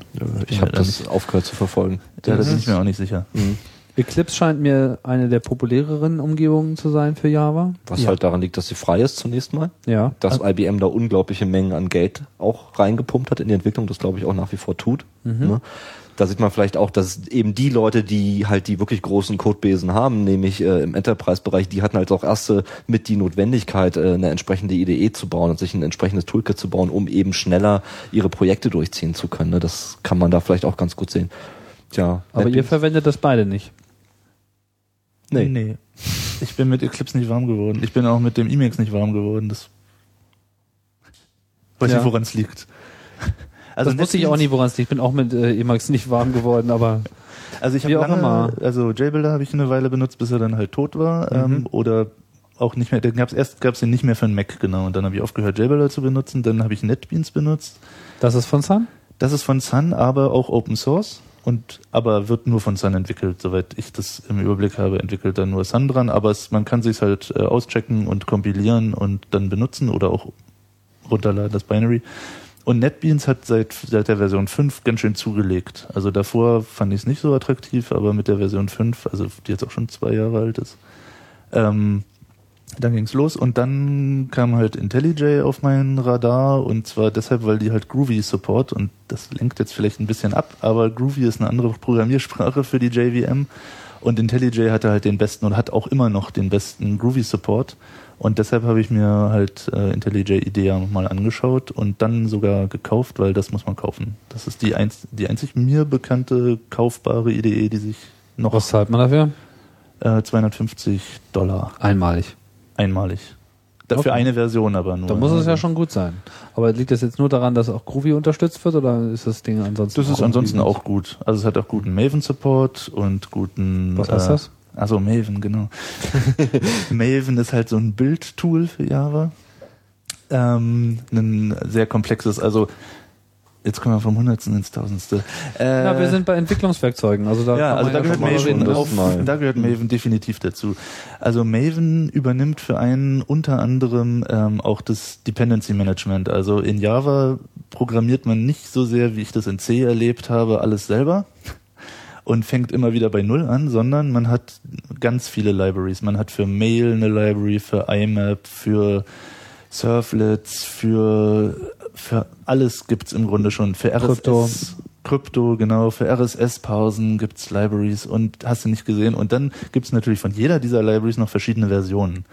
Und äh, Maven ermöglicht es einem, und die hängen auch noch untereinander voneinander ab. Also da gibt's dann transitive Abhängigkeiten. Das heißt, wenn ich eine bestimmte Library verwende, dann braucht die wieder eine andere und die braucht wieder eine andere und so weiter, bis man dann die letzte Library auch noch included hat. Ähm, und Maven, da sagt man halt, da gibt man eine Dependency ins Konfigurationsfile rein und dann holt sich Maven den ganzen Kram aus dem Repository, entweder aus dem eigenen Repository von der Firma und tut sie ins lokale Repository auf dem Rechner oder eben von dem globalen Repository. Und Maven macht noch mehr. Ähm, es gibt ähm, Lifecycle-Phasen, also Kompilieren des Source Codes, ähm, Paketieren, Tests ausführen, also Unit-Tests oder auch Integration-Tests, ähm, Code-Analyse, statische Analyse des Codes, ähm, Java-Docs generieren. Das, also Maven deckt quasi den gesamten Prozess von ich check den Source Code aus bis ich habe ein Programm, was ich direkt laufen lassen kann auf meinem Rechner plus alle. Dann gibt's noch Maven Site Reports, dass man noch eine Webseite zu dem Programm gleich dazu hat. Also Maven deckt den kompletten Bildprozess ab und Man will nicht ohne. na doch, viele Leute wollen ohne. Aber, Aber nicht. Der- also es hat auch seine Nachteile. Der, ja, der Haken an Maven ist, es hat halt doch eine gewisse Lernkurve erstmal, bis man reinkommt, weil man muss dieses ganze Modell verstehen. Ja. Ja, das ist so halt ein, und dann, wenn man halt irgendwie gewachsene Strukturen hat oder sehr außergewöhnlichen Bildprozess, aus welchen Gründen auch immer, dann hat man unter Umständen ein bisschen damit zu kämpfen, äh, das mit Maven zusammenzuschweißen. Und man hat auch ein Ja. grundsätzliches Problem, wenn man mal kurz keine Netzwerkverbindung hat, weil äh, Maven guckt halt auch jedes Mal, haben sich die Dependencies geändert, brauche ich eine neue Version von dem Jar und das holt die dann auch einfach. Also eigentlich Guckt wo? Guckt im Internet. genau, nämlich wo guckt's da? auf dem äh, definierten Repository und da kann halt auch mal was hinkommen, was man nicht auf der Platte haben will. Sei es Gibt es da genau eins? Also hat gibt's jetzt für Maven so eine Server-Infrastruktur, wo er nachschaut oder muss Es- man das selber vorhalten? es gibt ein globales und aber man kann auch weitere äh, globale definieren. Und eigentlich will man aber, wenn man unternehmenskritische Sachen damit macht, will man eigentlich einen Proxy haben und jemanden, der äh, diesen Proxy auch wartet und aufpasst, dass wenn eine neue Version geholt wird, dass er die schon mal ausprobiert hat. Weil Ah ja, verstehe. es kann auch sein, du machst einen Up, also du gibst bei Maven kann man auch angeben, diese Version oder höher. Und selbst wenn man nur diese Version angibt, kann trotzdem jemand auf dem Repository die Version ausgetauscht haben gegen ein anderes Binary, was zwar dieselbe Version hat, aber trotzdem anders ist und dann funktioniert plötzlich gar nichts mehr oder Oder es tut irgendwas Böses. oder was Böses, genau. Mhm. Also man muss man muss da schon aufpassen. Ähm, Maven gehört ja zum Apache-Projekt. Apache hat Ja. überhaupt eine ganze Menge Java-Zeug. Das ist eine lange Liste. Ähm, könnte man vielleicht auch nochmal drauf eingehen. Aber jetzt im Zusammenhang mit Bildtools ähm, kenne ich nur Ant, was auch schon in Java geschrieben war und auch so als Bildtool ist. Wie, in welchem Verhältnis steht das zu Maven? Also genau, Ant ist so das sozusagen Remake. Also ist auch so entwickelt worden. Man brauchte was, was für Java geht und äh, plattformübergreifend funktioniert. Make war es halt nicht. Mhm. Und das ist Ant.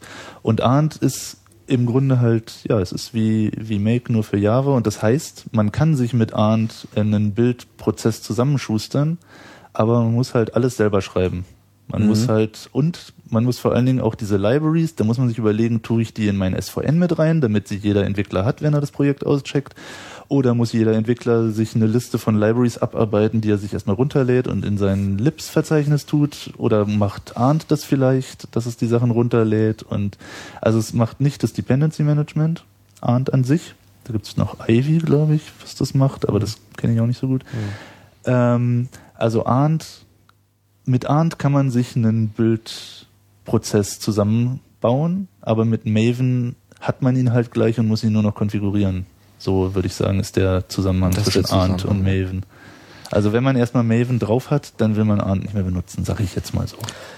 Ja, das ist, das kann, das kann man schon ungefähr so sagen. Es sei denn, man hat wirklich sehr außergewöhnliche äh, Strukturen oder so. Oder Ja. man hat vielleicht auch Teile seines Projekts in Arndt einfach schon da und will das nicht umstellen und so. Aber das, man kann ja in Maven auch Arndt integrieren. Also man kann in Maven auch äh, Arndt-Aufrufe machen. Und es gibt natürlich auch Plugins für Maven für jeden Kram. Wobei ich muss gestehen, ganz oft mache ich mir überhaupt nicht die Mühe, eins von den beiden Bildtools zu benutzen. Ich setze die Projekte einfach in der IDE auf. Und das reicht für viele kleine Sachen auch völlig aus. Ich mache inzwischen alles mit Maven.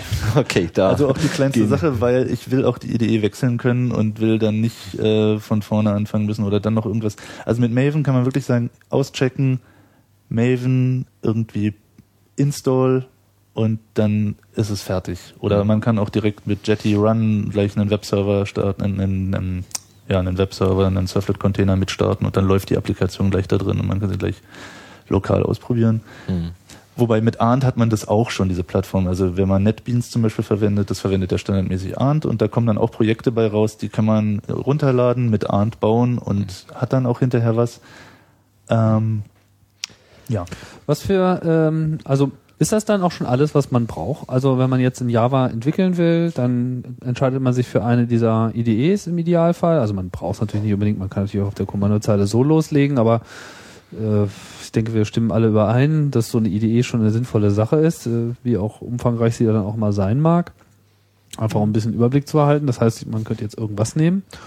Ähm, Gibt es dann sonst noch irgendwelche wertvollen Werkzeuge, die man sich, die ihr so im Einsatz habt, die sinnvoll sind? Also ich, es gibt schon noch ein paar Tools, aber da kommt man dann halt schnell in den kommerziellen Bereich, wo man auch eine ganze Menge Geld dann für bezahlt. Also es gibt sehr gute Profiling-Tools, kommerzielle J-Profiler, glaube ich, äh, hatte ich, hatte ich, hatte ich mal im Einsatz, womit ich auch ganz zufrieden war, der halt sehr ausgefeilt war. Ähm, Der da- geht dann über das eigene Programm und sagt, wo es viel Zeit verbraucht. Genau, und dann hat man ganz tolle Diagramme und kann das eingrenzen und tausend Möglichkeiten, um das. Also der guckt sich das zur Laufzeit an. Mhm. Den- Ja, klar. Mhm, Weil es gibt nämlich auch noch äh, Analyse-Tools, die über den Source Code gehen. Und Ach so, okay. Bugs zum Beispiel. Dann habe ich neulich was Schönes gesehen, wo ich leider vergessen habe, wie das heißt, was ich ganz toll fand für, ich habe eine alte Software und muss die aufräumen. Äh, Und zwar war das ein Tool, da konnte man Layers definieren, da konnte man halt sagen, ja, ich möchte meine Software sehr layerorientiert bauen und diese Klassen gehören in dieses Layer und diese Klassen gehören in jenes Layer und dann hat einem das sehr schöne Meldungen gemacht, gab es als Plugin für diverse IDEs, sehr schöne Meldungen gemacht, hier wird deine Layer-Architektur verletzt, hier greift mal Code von dem oberen Layer in das untere Layer, das sollte doch eigentlich alles gar nicht so sein und hat einem also dabei unterstützt, entweder von vornherein so zu entwickeln, aber eben auch alte Software aufzuräumen, die halt mit entsprechenden Schwachstellen ausgestattet ist. Das fand ich auch sehr schön, hat mir gefallen, als ich das gesehen habe. Äh, und dann natürlich gibt's äh, sicherlich noch eine Menge Dinge, habe ich noch nicht so viel mitgearbeitet im kommerziellen Umfeld, so hin, hinsichtlich äh, mit UML arbeiten und mit diesen ganzen formalen Entwicklungsprozessen arbeiten. Und da gibt's auch noch mal eine ganze Menge Zeug, das man für viel Geld kaufen und benutzen kann oder eben auch nicht. Also bei Java ist vor allem immer wieder beeindruckend, es gibt vor allem viel, oder? Also Ja. es gibt wirklich einfach eine erschlagende Anzahl von Werkzeugen und Tools und sonstigen Add-ons für, für allen möglichen Scheiß, was halt wirklich auch aus dieser starken Position heraus, äh, glaube ich, kommt, die es jetzt einfach, wir haben es ja schon ein paar Mal angesprochen, so im Enterprise-Bereich hat. Also Java ist äh, de facto, glaube ich, die stärkste Programmierumgebung mittlerweile so für Business-Anwendungen im Serverbereich. Würdet ihr mir da zustimmen? Ja, würde ich schon so sehen. Ich weiß nicht, ob ich es beurteilen kann, aber es kommt mir auch so vor. Also Schön zurückhaltend formuliert, Dirk. Ja, aber ich wüsste jetzt nicht, ich wüsste auch nicht, was, also ich wüsste nicht, wa- was sonst äh, jetzt ein Entspann, weil diese, diese hohe, dieser hohe Grad an Austauschbarkeit und an, an äh, Zuverlässigkeit beim beim Laufen lassen. Also klar, man kann sagen, das läuft jetzt vielleicht nicht so schnell, wie ich will, und auch da kann man gespaltener Meinung sein, ja, oder es hat diese und jenen Einschränkungen, aber ich denke, was wirklich eine Offenbarung war, das muss ich auch wirklich zugestehen, immerhin hat Sun es geschafft, ein Problem zu lösen, was die allermeisten Systeme nicht gelöst haben und zwar teilweise bis heute noch nicht gelöst haben, nämlich dieses Packaging von Software. Man kann einfach sein Programm in diesen Bytecode überführen und dann in diesem, ja, also wird ja durch das richtig, werden so die, die Klassen einzeln kompiliert, in diese Jar-Archive äh, reingepackt und wenn ich die irgendwie zusammenpacke zu einem Programm, dann ist, kann ich das halt einfach delivern und man kann davon ausgehen, dass es überall läuft. Also in dem Jar steht schon drin, was die Main Class ist, wo dann auch die mit die Einsprungmethode sozusagen ist. Also das ist so ein Jar ist tatsächlich, kann man sagen, ausführbar, wenn man es entsprechend, also mit Java minus Jar, Jar-Name, kann man tatsächlich Jeder das Programm zum Laufen starten. und zwar vollkommen egal auf was vom Computer. Ich meine, das ist ja schon mal was wert. Wenn das JRE installiert ist, ja. Ja klar, Ja. natürlich. Also, aber davon, auch das ist ja nun Ja. äh, meistens gegeben. Davon gehe ich jetzt einfach mal aus. Aber äh, es ist halt nicht so, dass man auf der einen Plattform muss man dann noch irgendwie diesen und jenen Klimmzug machen, um äh, diesen Code Mhm. auszuführen. sondern Er, er läuft halt. Er läuft vielleicht nicht optimal oder Mhm. äh, super mega schnell, aber ein Programm, äh, Nee, und für, für, was äh, überhaupt läuft, ist ja schon mal eine ganze Menge wert. für macOS und für, für, für Windows gibt's halt auch so ein Exe und äh, App-Wrapper dann. Also man sieht dem Programm dann gar nicht an, dass es ein Java-Programm ist, weil es hat, das hat halt ein app Aber es setzt trotzdem und, äh, voraus, dass das Java installiert ist. Man kann sogar die JRE mit reinpacken. Also unter Windows ist das gar nicht so unüblich, habe ich mir sagen lassen, das JRE, weil da hat man gleich immer das Richtige dabei und da tut man die 13 Megabyte dann halt noch mit rein. Also, Mehr ist das nicht? 13 nö, Megabyte? Also Java 5 war, glaube ich, 13 Megabyte. das klingt gut, ja. das nimmt sich heute gar nicht mehr so groß aus bei äh, den Ja, typischen. Installationsgrößen. Es sind halt keine 20 Disketten mehr, ja. Mhm. Und damals war es ja auch noch kleiner. Also Ja. Aha. Tja, Ja, gut. Ähm, äh, wir haben es ja schon, schon ein bisschen angerissen, und bevor wir jetzt auf andere äh, Bereiche kommen. Es gibt ja nicht nur diese Implementierung von Sun. Es gibt ja, also meine Sun Java war jetzt jahrelang ein kommerzielles Produkt. Und obwohl es große Erfolge hatte im Open Source Bereich im Sinne von, dass sehr viel Open Source Software in Java geschrieben worden ist, war die Laufzeit selber halt irgendwie komisch. War halt irgendwie nicht frei, konnte nicht beliebig kopiert werden und so weiter. Und das führte dann, Distributionen gepackt genau, es führte zu zwei Effekten. Das eine hatten wir schon gesagt, so, es hat viele Leute vor den Kopf gestoßen, beziehungsweise sie haben einfach nicht begriffen, wie sie es äh, zum Laufen kriegen, weil sie auf der Webseite nicht klarkamen.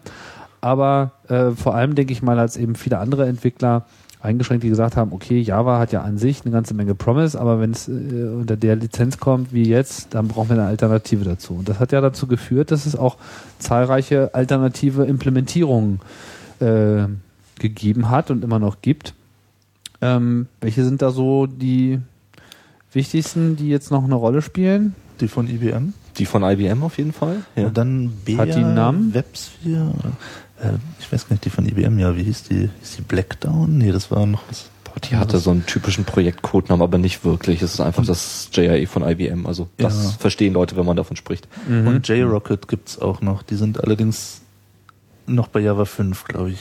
Also im Grunde hat Sun alle anderen abgehängt, würde ich mal so behaupten. Ja, aber es gibt dann noch dieses Apache Harmony äh, Projekt. Ja. Classpath. Ja. Da, gut, okay, das ist eine Reimplementation der, der, der, der Standard Library. Dann gibt's dieses Café JVM, die hatten sich, glaube ich, mal auf Embedded spezialisiert, wenn ich mich da richtig, in, richtig entsinne. Äh, und dann äh, denke ich, es gibt auch noch eine ganze Menge Sachen im akademischen Umfeld, weil was halt auch passiert ist, äh, dass halt die Java-Plattform quasi gesehen wurde als oder vor allen Dingen die JVM als Experimentierfeld für Compiler-Optimierung und dergleichen. Ja, also da ist äh, da ist auch einiges passiert. Ich glaube, da ist auch mit Kaffee einiges passiert, dass Leute da da irgendwelche speziellen Sachen für implementiert haben und geguckt haben, was das bringt und so weiter. Aber das ist halt vielleicht für den für den kommerziellen Einsatz oder auch für den also für den für den richtigen Anwendungseinsatz nicht so relevant diese Geschichten. Mhm. Also ich kann mich nur erinnern, dass zu Zeiten von 1.3 Java war, war die IBM Virtual Machine einfach schneller als die von Sun aber später hat es dann, dann aufgeholt und. Ja, aber heute ist, ist Java GPL. Ja. Vollständig? Es dauert noch ein paar Tage, glaube ich, bis es vollständig ist. Da fehlte noch beim letzten Vortrag, den ich gehört habe, da fehlte noch irgendwas. Und das wird aber, ist absehbar, dass vollständig GPL ist.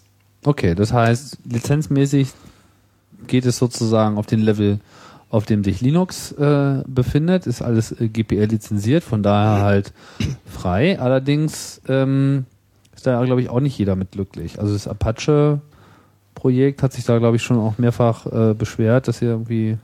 Na gut, letztlich sind die ja auch mit der, mit der nicht, gar nicht freien Lizenz klargekommen. Also die werden jetzt auch mit der GPL klarkommen, weil ähm, es da ja keine Binärabhängigkeiten oder also man kann trotzdem noch Apache-Lizenzprojekte auch mit dem äh, ähm, mit dem GPL JDK vermischen. Also ich glaube, da wird es auch weiterhin keine Probleme geben. Auch das wenn das über diese APIs, also ich meine, wie ist denn das? Also die ganze, dieses ganze, ja, wie nennt man das? Diese ganzen Kits von ähm, Sun, die ganzen Libraries oder Classes, wie nennt man denn das? Frameworks? Das? Frameworks würde das Apple wahrscheinlich nennen, ja. Libraries kann man also Libraries ist schon gut. Gut. Ja. Ähm, so, die sind ja dann auch sozusagen unter GPL. Ja. Und was ist das? Also linkt, man linkt ja sozusagen nee, sein benutzt. Programm ja eigentlich nicht wirklich dazu. Ne? Genau, deshalb gibt es auch da keine Probleme. Man benutzt halt die API und ähm, das war bisher in Ordnung und das wird auch in Zukunft in Ordnung sein. Also es besteht, glaube ich, nicht die Gefahr, dass irgend, wenn irgendwer. Linkt man überhaupt noch irgendwas unter Java? Nee. Nicht mal, wenn man nach man, C callt, linkt man. Mm, ja, man hat da halt in dem Class-File steht halt so ein String drin und das ist quasi der Pfad, der Package-Pfad zum zu der Klasse und dann die Methode und dann noch die Parameter und die wird dann aufgerufen. Ich weiß nicht, ob man das Linken nennt. Naja, es Im ist so halt so ein Sinne. dynamisches Dazuladen von Bibliotheken so. Also kann man jetzt eine esoterische Diskussion mit starten. Also ihr seht da auf jeden Fall kein Problem mit der äh, Lizenzgeschichte. Ich bin halt kein Lizenzexperte, aber ich ja, denke, das, das ist kein klassisches statisch, statisches Linken auf keinen Fall. Gut, Tatsache ist, es gibt äh, verschiedene äh, Implementierungen. Ich habe diese Apache Harmony jetzt auch nochmal äh, hervorgehoben, weil dazu ja auch dieses, ähm, also die eigentliche Runtime, die da drunter ist, ist dieses, wie heißt es, Dalvik. Und das ist ja jetzt von Google verwendet worden als Basis ihres Android-Projektes. Das heißt, ja. Google setzt bei Android tatsächlich auf Java, die Programmiersprache. Mhm. Dürfen es aber nicht so nennen. Dürfen es auch nicht mal so nennen? Nee, sie dürfen es nicht Java nennen, soweit ich weiß. Weil? Weil äh, sie nicht, äh, weil es nicht TCK zertifiziert ist, irgendwie Test Compatibility Kit. Also dieses Dalvik ist keine Java Virtual Machine. Okay, aber es ist eine Java Virtual Machine. Und die Programmiersprache, die sie verwenden, ist auch Java. Ja, das es fehlen aber auch so nennen. Sachen. Es fehlen auch, äh, auch dieser, dieser Dalvik äh, Virtual Machine fehlen auch Dinge, die die Java Virtual Machine hat. Jetzt im Sinne von, dass es schneller und besser ist oder wirklich es fehlt ein Feature, dass bestimmter Code nicht ausgeführt werden könnte? Ah, ich habe es jetzt leider nicht auf dem Kasten, aber es gibt zum Beispiel kein Groovy für Android, weil Groovy Features der Virtual Machine verwendet, die einfach Dalvik nicht hat. Ah, okay. Jetzt müssen wir doch nochmal erklären, was Groovy ist, weil du das jetzt schon zweimal erwähnt hast. Ja, also Was Gro ist Groovy, Dirk? Groovy ist eine Programmiersprache für die Java Virtual Machine, die sehr stark, also seit ich mir jetzt Ruby ein bisschen genauer angeguckt habe, kommt es mir so vor, als wenn es einfach ähm, sehr stark an Ruby angelehnt ist Und ähm, räumt halt so ein bisschen mit dieser verbosen Syntax auf. Also man kann da sehr viel sehr kompakt ähm, darstellen, ist außerdem dynamisch typisiert, beziehungsweise kann beides sein.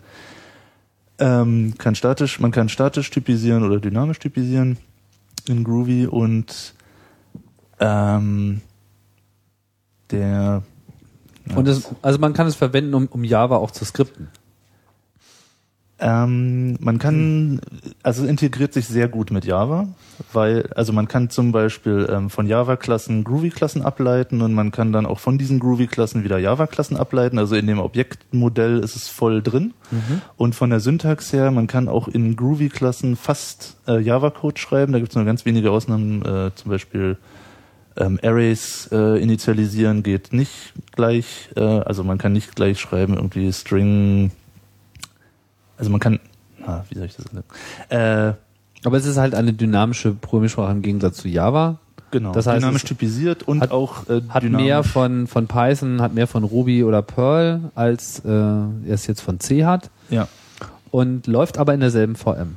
genau. Und, man kann es auch dazu verwenden, und- sozusagen, um äh, anderen Java-Code zu benutzen und aufzurufen. Also kann sozusagen, das ist ja das, was man Scripting nennt. Man hat eine dynamische Sprache und die benutzt anderen Code, der schon da ist. Und dann ist es, also das heißt, Groovy ist eigentlich das, was man hätte JavaScript nennen müssen.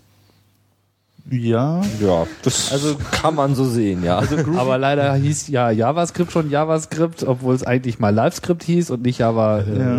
ist. Java so, und auch nicht so JavaScript auch nicht in der, in der, in der Java VM läuft. also Groovy kompiliert vor allen Dingen halt in Class-Files. Das heißt, sobald es kompiliert ist, äh, fühlt es sich an wie Java. Ja. Also es sind halt, es wird Bytecode generiert und der läuft halt auch in der Java Virtual Machine. Das heißt, Es Groovy ist eigentlich eine vollwertige Programmiersprachenalternative, die sich vollständig in derselben Plattform bewegt wie Java auch. Man ist da First Class Citizen. Genau, man kann die sämtliche Java-APIs verwenden und man kann sogar von sämtlichen Java-APIs verwendet werden. Also wenn ich einen Jar generiere mit Classfields, die aus Groovy Source Code entstanden sind, dann kann ich das irgendwo hin irgendeinem Java-Programm vorwerfen und das kann diese Library verwenden, als wäre es in Java Wie geschrieben. populär ist Groovy?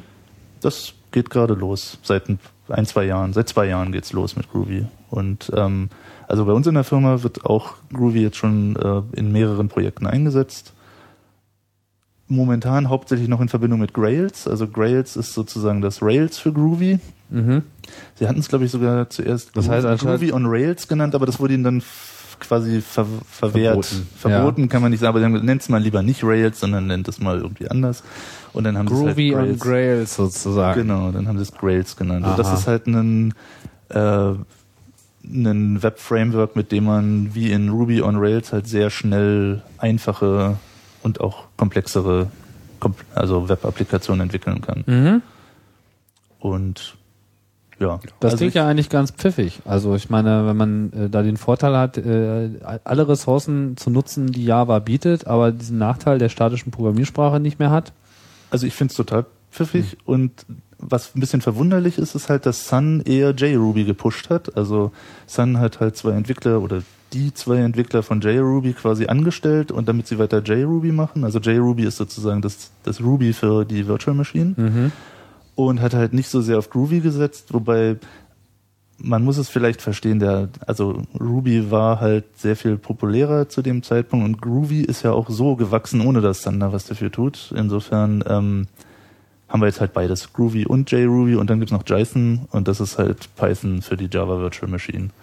Und dann gibt's noch Scala, das ist eine äh, funktionale Programmiersprache, die auch statisch typisiert ist und die mit der ich noch nichts gemacht habe, aber wo ich so ein bisschen die Vorstellung habe, dass sie so ein bisschen das Erlang für die JVM werden könnte. Also da gibt's halt auch Actors, nennt sich das Konzept. Das sind halt leichtgewichtige Threads, die ja Erlang sehr populär gemacht haben. Mhm.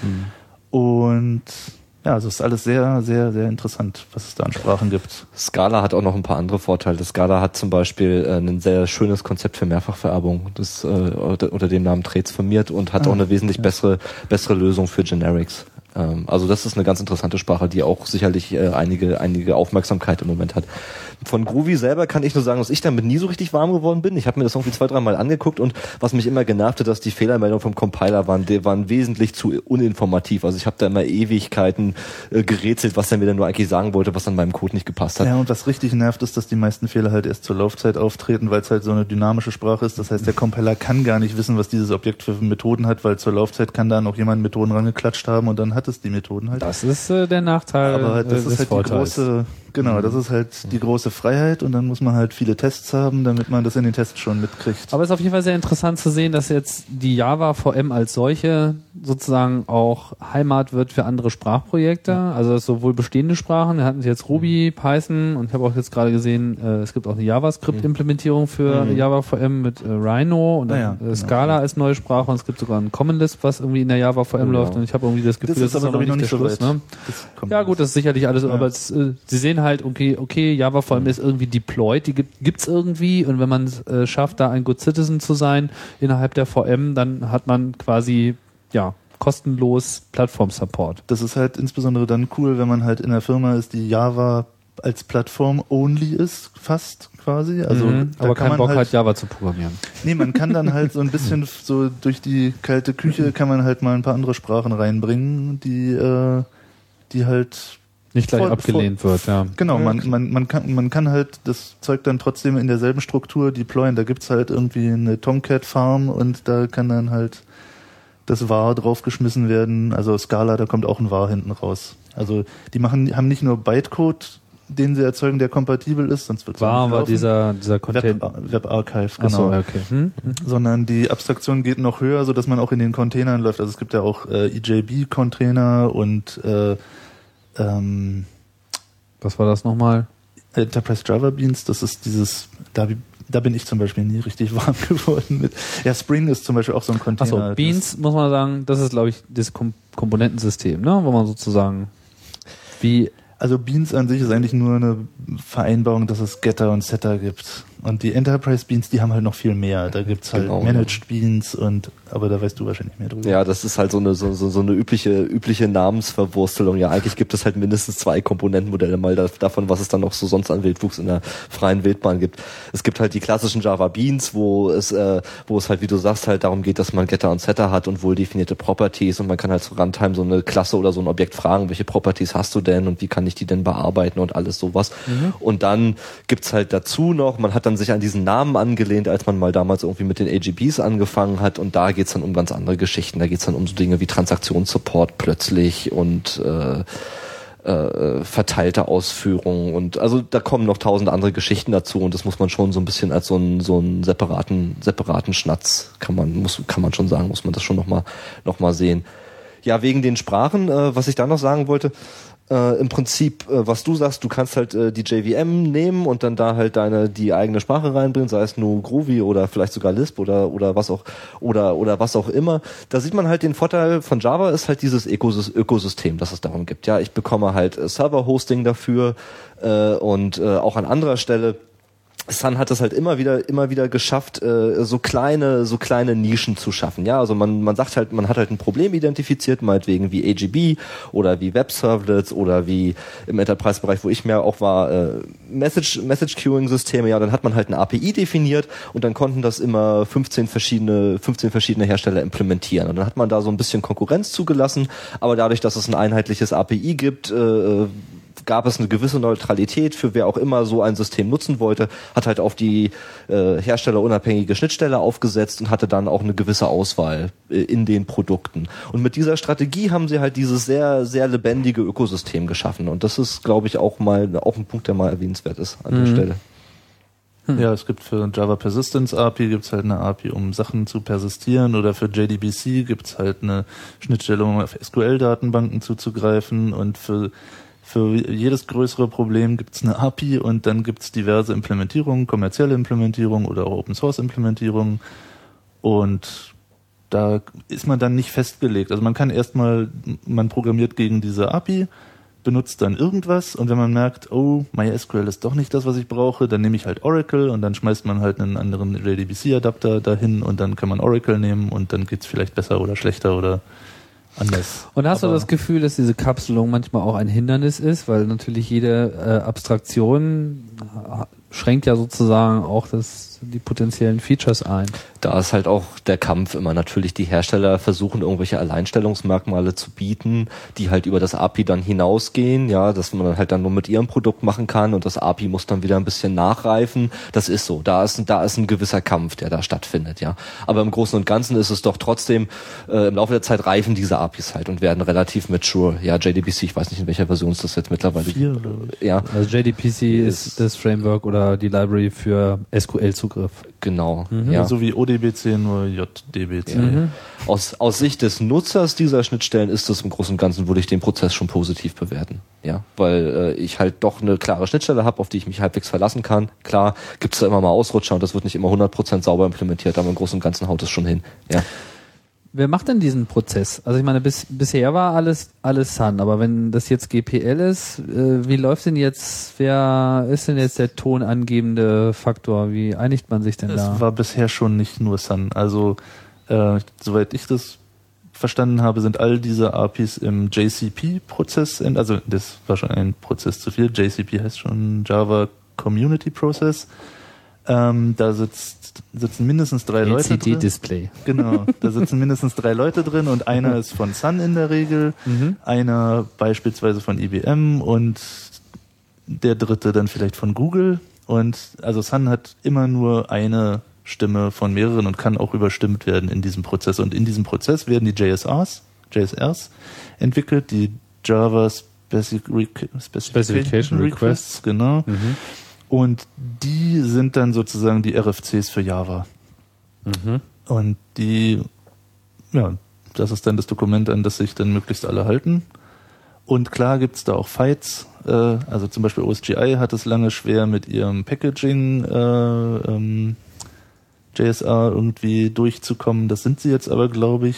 Und gleichzeitig hat Sun aber noch eine eigene Spe Spezifikation für Packaging gemacht. Äh, wer kommt wohl nicht durch? Äh, OSGI, das ähm, also du meintest ja vorhin, dass das mit den Jars schon eine feine Sache wäre, aber im Grunde äh, ist es eben noch nicht so die feine Sache, weil ähm, man doch sehr schnell in der Jar-Hölle landet.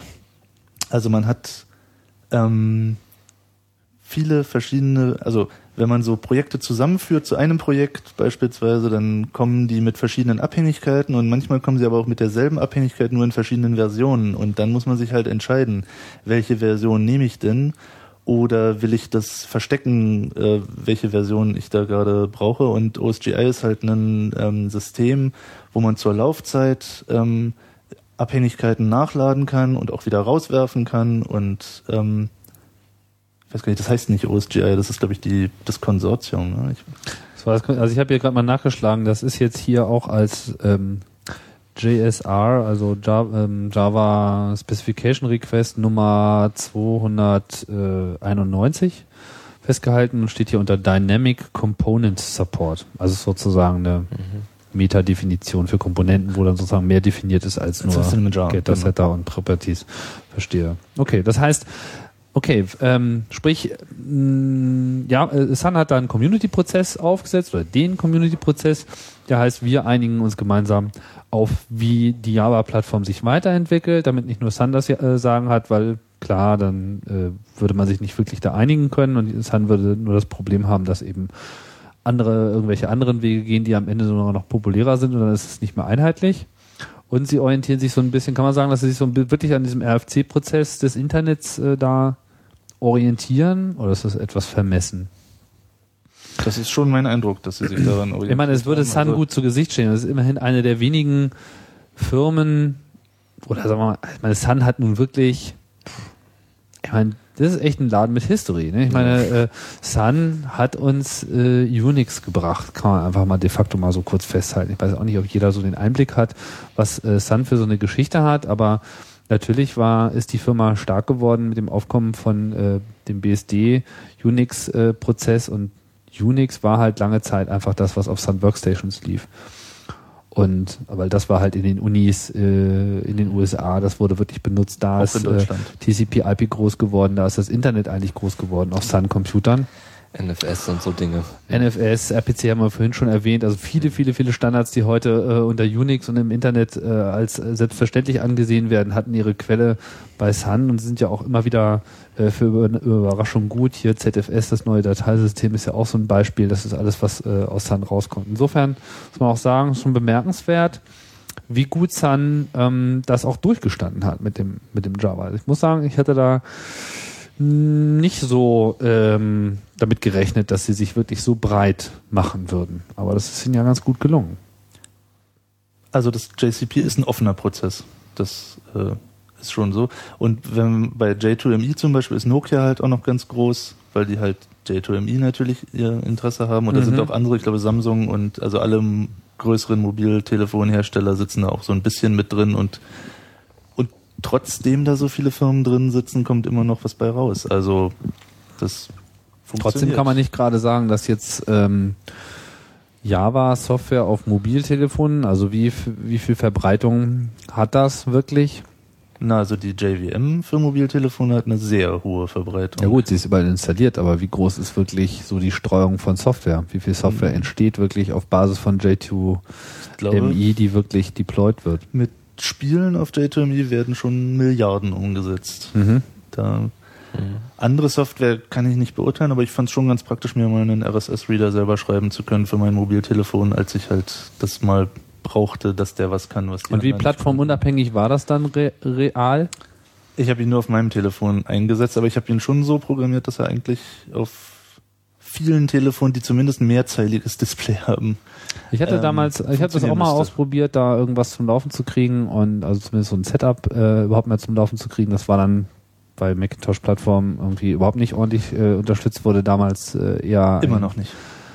immer noch nicht. Nee, also es gibt einen Emulator, äh, Power Player heißt der, glaube ich, M-Power Player. Den benutzen, glaube ich, alle, die auf dem Mac J2ME entwickeln, benutzen dieses Ding. Wobei, jetzt letztens habe ich noch einen anderen entdeckt, den muss ich nochmal mir genau Was ist denn da eigentlich das Problem? anschauen. Dass Nokia zum Beispiel diesen Emulator nur für Windows rausbringt. Den Nokia Aber was muss denn da, also was mich jetzt so ein bisschen überrascht ist, also J2ME ist die, ja, die Mobile Edition von Java. So. Genau, da fehlen APIs, aber es sind auch welche dazugekommen. Und dieser Empower Player, der ist halt für, um Spiele auf dem Mac äh, laufen zu lassen. Und da fehlen halt zum Beispiel die Server-Sockets. Also du kannst zwar einen Client-Socket in diesem Emulator machen, aber keinen Server-Socket, weil der einfach nicht implementiert ist. Aber wenn jetzt dieses Der fehlt. J2ME auch nur GPL ist, ist es doch. Ist es? das weiß ich nicht hundertprozentig, ob das wirklich... also nicht sagen. J2ME Alle wissen, der soll... Also da gab's, glaube ich, noch Fragezeichen. Da gab's Fragezeichen. Hast du vorhin nicht Ja. gesagt, es ist alles, ähm, Nee, nee, das war nur J2SE, was ich da meinte. mhm.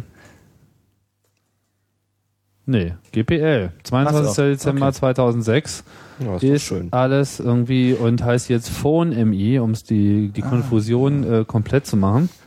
Ähm, Nee, es kann durchaus sein, dass es vorher auch schon so hieß, weil es von einer Firma, die KVM war, die äh, Virtual Machine. Hier steht ja auch Supported Platforms. Jetzt werden mir wieder alle vorwerfen, ich mache hier einen Apple-Podcast raus. Und mir leid, das ist nun mal mein Computer hier und deswegen interessiert mich das. Hier steht aber irgendwie nichts davon. Also mich wundert das so ein bisschen, dass Also- nee, Supported Platforms sei Linux ARM, Linux x86 und Windows i386. Das verstehe ich halt irgendwie nicht. Also ich weiß jetzt nicht, was da äh, an so einem System, was im Wesentlichen äh, aus Weglassen von Features besteht, äh, was es unmöglich macht, das jetzt äh, auch auf so einer nicht mobilen Plattform zum Laufen zu kriegen. Also das Linux ähm, mobile SDK, das konnte man auch auf dem Mac zum Laufen bringen, weil es auch halt, der Emulator war auch in Java geschrieben, wenn ich mich recht erinnere, aber man musste sich da schon noch ein bisschen verrenken, um den zum Laufen zu kriegen. Sie haben es halt einfach nicht supported. Man Hm. konnte es wohl irgendwie zum Laufen kriegen, aber es wurde nicht supported und dann habe ich das halt so gemacht, ich habe halt einfach auf den Knopf gedrückt, bauen, Jar bauen, per Bluetooth an mein Telefon schicken, auf dem Bluetooth, auf dem Telefon zwei Knöpfe gedrückt und dann war es halt installiert und dann konnte ich es auf dem Telefon debuggen. Wir arbeiten, ich meine, vielleicht kannst du ja nochmal diesen Prozess beschreiben, aber ich finde das jetzt ganz interessant. Ich meine, so Java äh, Software für Server-Backend zu entwickeln, da hat man alle möglichen Tools, das haben wir schon gesehen, das läuft irgendwie auf jedem äh, System, alles prima, alles super, alles Suche. So IDE gibt's irgendwie alles dicke, fette Tinte und für Mobile, ja, was jetzt irgendwie äh, sehr viel mehr äh, Installationen am Ende sogar sind, Java-mäßig, rein von der Stückzahl her, kommt man irgendwie keinen Schritt weiter. Also warum ist Na, sowas... für Linux und Windows gibt's das äh, mobile SDK problemlos, nur für den Mac halt nicht. Der Mac ist da so ein bisschen hinten. Apple. Apple hat da ja auch keinen Naja, es gibt's für Sonderweg. Linux x86. Ja, also es ist ja hier auch auf einen äh, Prozessor festgelegt. Ah, okay, so, wenn ich jetzt ein Linux auf einem anderen äh, äh, Plattform festlege, habe ich ja genau das. Äh, okay, es gibt Linux ARM und es gibt Linux x86, aber was ist mit PowerPC, MIPS, tralala? Okay, jetzt kommen natürlich wieder alle und sagen, oh, gibt's ja alles gar nicht mehr. Wie auch immer. Ich meine, entweder ist Open Source und dann läuft's überall äh, oder nicht. Ich verstehe das irgendwie nicht, aber du hast auch keine gute Antwort. Macht ja auch nichts. Ähm, was mich jetzt interessiert ist, wie, wie, äh, wie programmiert man dafür? Also wie stellt man jetzt fest bei so einer Mobile Edition, äh, was weiß ich, wie groß ist das Display, welche Tasten gibt's hier? Hat man da überhaupt irgendeine Chance, Da da ranzukommen? Oder Da muss man wissen, worauf man läuft und dann Also da muss man ein Programm für das jeweilige Telefon machen? Man kann es abfragen über Properties, kann man gucken, auf welchem, Mhm. bei welchem Hersteller bin ich, welches, äh, welches ähm, Device, welche Device Configuration habe ich gerade und so weiter und so fort. Es gibt aber auch da ähm, Frameworks, also J2Me Polish heißt eins, was ich mal so ein bisschen oberflächlich betrachtet habe. Und da gibt's halt Datenbanken. Die haben halt eine Dat Device-Datenbank und äh, du kannst es halt einen Source Code bauen mit diesem J2ME Polish bauen für verschiedene Telefone, Mhm. nämlich für alle, die in deren Datenbank sind sozusagen. Und da gibt's dann halt welche, die ein gemeinsames äh, Jar haben hinterher und welche, die ein unterschiedliches haben. Und da wird dir das sozusagen abgenommen, rauszufinden, wie viel Pixel mal wie viel Pixel du hast. Also es gibt da Frameworks, die davon abstrahieren von, von den verschiedenen Telefonen. Wie gut das dann funktioniert, kann ich nicht sagen, weil ich habe nur auf dem Textmodus sozusagen gearbeitet Mhm. und bin einfach davon ausgegangen, dass ich mindestens drei Zeilen habe und ähm, dass ich sozusagen eine Liste machen kann und die Liste ist, wird dann halt dargestellt und dann kann man durch die Liste durchnavigieren mit dem Stick. Also das ist schon die Minimalkonfiguration äh, reicht schon aus, um so Applikationen wie einen RSS-Reader zu machen. Mhm. Nur, dass man halt dann die Webseiten, die kann man nicht in diesem Reader gleich darstellen, sondern da gibt's, da gibt's aber auch eine Standardschnittstelle. Äh, da gibt's einen Call, den man macht und dann wird der Standardbrowser auf dem Telefon mit der URL gestartet, die man diesem Call gibt und so kann man halt aus dem RSS-Browser dann in den, in den Webbrowser wechseln und dann wird da die Seite angezeigt. Hm. Also das, das ging schon. Okay. Also man kann das durchaus hinbekommen. Ja. Ja. Und was zum Beispiel ganz cool ist, was mir jetzt gerade eingefallen ist, ähm, man kann auch per SMS notifiziert werden und man kann das Programm, da kann man einen Hook dem Betriebssystem sagen, ich möchte geweckt werden, wenn auf Port 5000 eine SMS ankommt und dann wird dieses, dann wird das eigene Programm gestartet, wenn so eine SMS auf einem bestimmten Port ankommt. Also es gibt bei SMS auch Ports, Ach. auf die die kommen können und dann kann, wird dieses Programm gestartet. Wie schicke ich dann- denn ein SMS an einen Port? da musst du Tobias fragen. Aber er wollte es für mich einbauen. Vielleicht macht das noch. Mit meinem Telefon kann ich das machen? Nee, mit dem Telefon kannst du es, glaube ich, nicht machen. Aber die, die Anwendung kann es dann machen. Ja, also die J2ME-Anwendung kann dann auch einen Port auf einem anderen Telefon adressieren und da eine SMS hinschicken. Ah.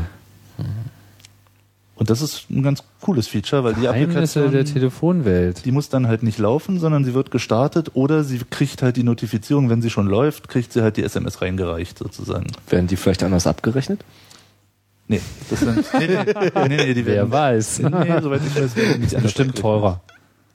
Ist bestimmt teurer. Da kriegst du bestimmt noch mal eine extra Auflistung deiner Mobilfunkrechnung, Nee. irgendwie SMS, Genau. nur 29 Cent und dann so Port 5000 äh, kosten dann auch 5000 äh, Cent Nee, oder so. das glaube ich nicht. Das glaubst du nicht. Nee. Ich habe auf meiner Mobilfunkrechnung schon so viele bekloppte Scheiße gesehen. Ich glaube denen gar nichts. Wie auch immer. Ja, ähm, die Java-Realität. Äh, was sind denn so, äh, ich meine, jetzt haben wir viel, viel Gutes gehört. Äh, ich will jetzt nicht so sehr drauf rumhacken, aber es klang ja vorhin auch schon bei unserem Vorgespräch so ein bisschen an. ist auch nicht alles Gold, äh, was glänzt in der Java-Welt. Was sind denn so die Schwierigkeiten, die ihr seht äh, mit der Java-Plattform so im täglichen Miteinander zwischen Programmierer und seinem Code? Du hattest viel mehr als ich. Ich muss nochmal überlegen. Tja, ja, also naja, es gibt natürlich ein paar, paar Schmuddelecken in den Standard-Libraries. Das bleibt ja auch nicht aus. Bei einer Entwicklungsgeschichte von Java ist irgendwie früher 90er, äh, dass da halt mal am Anfang nicht alles perfekt gemacht wird. Und das dann eben mehr, sehr viel Wert immer auf Rückwärtskompatibilität gelegt hat, sind die halt auch oft nicht aufgeräumt worden oder sind einfach noch da. So ein Klassiker ist immer die Behandlung von Datumsangaben, also diese Java-Date-Klasse, die irgendwie mit Jahreszahlen von 1900 nicht klarkommt und so, und so Dinge. Oh. Äh, ja, genau. Da kann man sich irgendwie schön mit in die, in, die, in, die, in die Nesseln setzen, wenn man damit zu tun hat. Und auch Zeitzonen gar nicht kennt, oder? Doch, Zeitzonen kennst du vielleicht gerade noch, Das aber, kriegen sie hin, äh, ja. aber da war irgendein ganz and, ein anderes, total simples Ding, was dieses Date einfach, deshalb haben sie ja Gregorian Calendar dann erfunden, was aber einfach nur umständlich ist.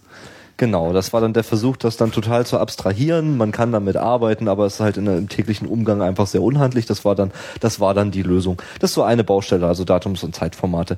Dann, äh, wofür Java eigentlich bekannt ist, nämlich Nebenläufigkeit, war ursprünglich, also und Multithreading und so weiter, war ursprünglich nicht so toll gelöst. Ja, ist eigentlich erst ab wann kamen diese Concurrent-Klassen dazu, 1.3, 1.4 und sowas. Da wurde es bequemer und da wurde es auch nochmal komplett überarbeitet. Ich glaube, es hat vorher auch einfach nicht richtig funktioniert. Genau, genau. Also wenn Aber wir hatten Multithreading. man hatte Multithreading. äh, es war, es, es gab ja noch, noch nicht mal richtige Log-Objekte. Man musste, man hat also beliebige Objekte genommen und die als Ja. Log verwendet. Ja, was ja erstmal sehr bequem aussieht, aber halt äh, auch den, den kleinen hässlichen Nachteil hat, dass jeder, der dieses Objektes habhaft werden kann, halt das Log blockieren kann. Ja, mit entsprechenden fatalen Wirkungen, gerade wenn man irgendwie einen Anwendungsserver hat, vielleicht auch. Äh, äh, solche Geschichten. So, das sind, das sind so in den APIs. Gibt's immer, gibt es immer mal so Schmuddel, gibt es immer mal so Schmuddelecken. Dann soll auch nicht verschwiegen werden. Du hast vorhin schon mal die Java-Versionshölle angesprochen. Ich war, wenn ich im Applikationsserver bin und vielleicht möchten meine beiden Anwendungen irgendwelche inkompatiblen Versionen von einem XML-Parser, da kann man irgendwie in Probleme, in schöne Probleme laufen. Die sollen aber auf dem, auf derselben Serverfarm dann laufen oder so, ja, und dann clasht da irgendwas. Da kann man in Probleme laufen. Da kann man Java auch richtig hassen lernen, wenn man Achso, man kann nicht zwei verschiedene Versionen derselben Library gleichzeitig in äh, Doch, benutzen. über verschiedene Class-Loader kann man das schon machen, Genau. aber ähm, das mit den, wie werden die Klassen geladen, das ist auch eine, ein Problem für sich und ähm, man kann schon das in dem Servlet-Container kann man das schon trennen, aber man kann auch trotzdem, äh, wenn man zum Beispiel vom JDK was nicht mag, wenn man zum Beispiel den XML-Parser aus dem JDK nicht haben will, sondern eine neuere Version, dann wird es schwierig, weil der wird halt in jedem Fall vorher schon geladen und der ist dann schon da und ähm, Der Namensraum ist dann sozusagen auch belegt und man Ja. kann dann keinen anderen Genau. äh, aufmachen. Na doch, man, man, Also man kann nicht jetzt eine andere Library laden und sagen, du bist jetzt mein XML-Parser. Mit den Sachen, die aus dem JDK kommen, geht das, soweit ich weiß, nicht. Geht das nicht, nee. Es sei denn, man spricht die Klassen explizit an, aber das ist ja dann auch irgendwie hässlich. Das will man ja gerade nicht. Man möchte ja gerade diese ganzen Abstraktionsschichten benutzen, die das JDK zur Verfügung stellt für die verschiedenen APIs. Also wenn was im JDK drin ist, dann kann es einem in die Quere kommen, wenn man das nicht benutzen will. Mhm. Hm. Tja, und die andere Seite ist natürlich die Sprache in ihrer, in ihrer Eingeschränktheit, wobei wir da ja heute auch schon ein bisschen gesprochen haben über die Möglichkeiten, auf dynamische Sprachen auszuweichen oder vielleicht sogar eine andere statisch, statisch getypte Sprache wie, wie Scala zu verwenden. Aber Java als Sprache selber ist schon ein bisschen, das ist schon so ein bisschen wie mit Händen hinter dem Rücken programmieren. Das Was sind denn so deine Kritikpunkte daran? Was sind so die Kritikpunkte? Naja, also der erste und der Hauptpunkt ist natürlich das Fehlen von anonymen Funktionen, wie man sie irgendwie aus, aus, aus, äh, ja, aus Lisp sowieso oder aus der funktionalen Programmierung sowieso kennt oder, oder eben auch aus den meisten Skriptsprachen, die ja sowas irgendwie haben. Ne? Kannst du das mal ein bisschen erläutern? Weil das ist natürlich jetzt erstmal so ein bisschen so ein Buzzword und äh, die Standardreaktion ist, das braucht man ja gar nicht. Wieso braucht man das? Also ich meine, warum wird, wird das Leben schöner, wenn man das hat? Na, weil man sehr, man kann sehr viele Programmieralgorithmen sehr schön ausdrücken, sehr viele, also eine anonyme Funktion ist einfach, ich kann, ich kann ein Stückchen Code nehmen, ja, das schreibt, das, das kann ich quasi zur Laufzeit als Objekt erzeugen, das muss keinen Namen haben, das kann ich halt wie ein Objekt behandeln, in eine Variable speichern, an irgendwelche anderen Funktionen übergeben, die nicht wissen, aus welcher Klasse das kommt, was für eine Funktion das überhaupt ist, und die können das dann einfach an irgendeiner anderen Stelle später, später aufrufen. Das heißt, ich kann irgendeinen abstrakten Algorithmus haben, der eine bestimmte, bestimmte Dinge tut, und an irgendeiner Stelle äh, soll er jetzt irgendwas ausführen, und das kann ich ihm von ganz außen hereinreichen. Ja, die, die einzige Aber warum ist das besser? Also ich meine, Beispiele. Was Also wo wachsen die Blumen höher und wo gibt es mehr Sauerstoff in der Luft, weil ich eine anonyme Funktion habe. Also zum Beispiel beim Exception Handling ist das von Vorteil oder beim Ressourcenmanagement. Man kann in dieser Closure, also das sind doch Closures, Ja, ne, genau, was du das ist meinst. gemeint. Ja. Ähm, da kann ich sagen, ähm, hier mache ich das File auf, dann führe ich das aus, was ich ausführen will, und dann mache ich es zu. Und äh, wenn eine Exception auftritt, dann mache ich es halt auch zu. Und das kapselt man sozusagen in dieser Funktion. Und diese Funktion kann man dann an anderer Stelle aufrufen und muss sich keine Gedanken darüber mehr machen, dass auch das File wirklich geschlossen wird, die Ressource wirklich freigegeben wird, weil das halt automatisch vor und nach dem passiert, was in dieser in diesem Aufruf dann passiert. Und was macht man dann in Java stattdessen? Na, in Java benutzt man die sogenannten anonymen inneren Klassen. Die Ja. hat hat man so als Hack dafür eingeführt. Das heißt, ich erzeuge statt einer Funktion eine Klasse, die eine bestimmte Methode mit einem vorvereinbarten Namen je nach Anwendungsfall hat, mit bestimmten Parametern. Und äh, äh, im Prinzip ist das wie eine anonyme Funktion, nur mit einem ziemlich, ziemlich äh, hässlichen Syntax-Overhead, den man hat, weil man muss halt eine Klasse schreiben und den, den Namen der Methode und so. Und äh, ja, das ist, ist unhandlich einfach. Es macht schnell, also gerade wenn sich das dann schachtelt vielleicht, dass man in einer anonymen Funktion auch nochmal eine anonyme Funktion erzeugen möchte oder solche Dinge, das wird schnell, man kriegt schnell eine hohe Schachtelungstiefe einfach im Syntax und es ist dann sehr unpraktisch, das zu, das zu lesen als auch zu schreiben. Und man hat dann Semikolons und geschließende Klammern an Stellen, wo man überhaupt nicht damit rechnet. Also ich sag mal was, aus. ne? woran ich mich noch erinnern kann, dass es mich extrem gestört hat bei Java. Vielleicht stört euch das ja nicht so sehr, aber was mich so gestört hat, ist, dass es einerseits diese Typen aus C gibt, sowas wie int, Hm. und dann gibt's halt die Objekttypen, so. Und dass das irgendwie nicht das gleiche ist, dass man es im Prinzip mit zwei Arten von Variablen zu tun hat, die man eben nicht beliebig mischen kann. Das ist auch der Historie zu verdanken, weil int und long und die, also die Basistypen, die waren halt damals schneller. Die bräuchte man jetzt vielleicht nicht mehr, aber die kann man auch nicht wegschmeißen, weil die immer noch benutzt werden und äh, und in manchen Fällen sind sie sogar überlegen den Objekttypen, weil sie nämlich atomar geschrieben werden. Also long und double nicht, aber äh, int und äh, float und booleans werden atomar geschrieben. Also da kannst du dir sicher sein, äh, da kommt keiner dazwischen, während diese Variable Also bei einem Boolean ist es in gewisser Hinsicht auch logisch, weil da kann man kaum dazwischen funken, aber Das goldene Ähm, Bit. Ah, nein. ja. Genau. ja, das ist halt historisch bedingt. Da, das ist sozusagen Pech. Ja, das Aber es ist, ist scheiße, oder? das ist, das ist Mist, klar, ist das Mist. Es ist unschön, aber es ist jetzt auch nicht so, also gut, mit Autoboxing kann man auch wieder in neue Probleme laufen, weil dann ist plötzlich, also Autoboxing ist so die Konvertierung zwischen diesen Basis, heißen die, die heißen nicht Basistypen, wie heißen die, äh, Ich nenne die auch so. Also. Okay, zwischen. Basistypen und demselben Objekttyp gibt's jetzt halt einen Mechanismus, der die automatisch hin und her konvertiert, je nachdem, wie es gerade gebraucht wird, aber das kann wiederum auch zu Problemen führen. Gaffertape, Heißkleber und äh, Ja. Kabelbinder sozusagen. Das passiert dann vielleicht an Stellen, wo man das gar nicht will, und dann hat man einen schönen Performance-Overhead dann plötzlich und lauter so eine, lauter solche Effekte dann, dann, dann am Hals. Ja, ist der Historie geschuldet und man lernt es richtig hassen, wenn man Reflection-Code schreibt, weil dann muss man unter Umständen immer. immer, an, immer irgendwie eine Fallunterscheidung machen. Ist das jetzt der Basistyp oder ist das der, der, der gewrappte Typ und so weiter. Also da verlässt, äh, da verlässt einen dann die ganze, die ganze Reflection-Logik und da hat man dann richtig zu leiden. Also da kann Java auch richtig schmerzen. Ja, und dann fehlen halt so schöne Niceties, die sich eigentlich in anderen Sprachen durchgesetzt haben. Ja, so was man von Python kennt, so Genera Generator Expressions und sowas, das ist irgendwie im Java-Land nie angekommen. Also das wäre wünschenswert, wenn sich da mal auch ein bisschen was tun würde. Was ist das? Genau. Na, eine. Generator Expression ist, wenn ich halt äh, quasi äh, sehr einfach und elegant eine Liste, meinetwegen eine Liste erzeugen kann mit bestimmten Werten. Also ohne dass ich jetzt einen groß, groß äh, imperativen Code schreiben kann. Meinetwegen, ich kann mir sowas, sowas schreiben wie, gib mir jetzt mal eine Liste, wo immer abwechselnd Quadratzahlen und Kubikzahlen stehen. Das kann ich dann sehr elegant deklarativ in einer Sprache wie Python hinschreiben, während ich in Java die richtig manuell aufbauen müsste mit einer, mit einer richtig schönen klassischen Vorschleife. Und das ist halt ein nützliches Pattern, das sich eigentlich im Großen und Ganzen durchgesetzt hat. Alle moderneren Programmiersprachen bauen das irgendwann mal so ein, ja, und es ist in Java einfach nicht da. Das ist eigentlich nicht so richtig zu sehen, warum es das nicht gibt. Heißt das, dass der Java, also ich meine, hab, habt ihr das Gefühl, dass Java noch weiterentwickelt wird oder hat sich das jetzt ein bisschen festgefressen? Man bisher mal gehört, in der Version kam das, in der Version kam das. Also es äh, sieht ja Also- schon so aus, als ob von Version zu Version eine Menge passiert. Also Closures sind jetzt gerade in der Diskussion, zwei verschiedene Arten Closures zu machen oder eben doch keine. Also die drei Varianten gibt's jetzt gerade. Also man könnte auch sagen, wir machen jetzt mal Schluss mit Java und jetzt bleibt es so, wie es ist und wir konzentrieren uns lieber auf andere Sachen, wie zum Beispiel Scala oder Groovy. Oder auch, naja gut, JRuby wird ja von Könnte man nicht auch getrieben. einfach so ein, ein ähm, was weiß ich, Turbo-Java machen, wo man sagt, jetzt schmeißen wir mal die Basistypen raus und Auch alles andere, was irgendwie alt ist, aber eigentlich ist es so so, aber Java es- 3, ja. Also es gibt auch, wenn Java 3 kommt, dass es dann nicht mehr rück, also gibt es auch Diskussionen, soll das dann nicht mehr rückwärtskompatibel sein? Ja, wenn es in der gleichen schwierig. VM läuft, so, dann äh, muss es sich ja nicht unbedingt beißen, oder? Es ist halt ein schwieriges Feld. Na, einerseits ist halt Java erfolgreich immer gewesen wegen der Rückwärtskompatibilität.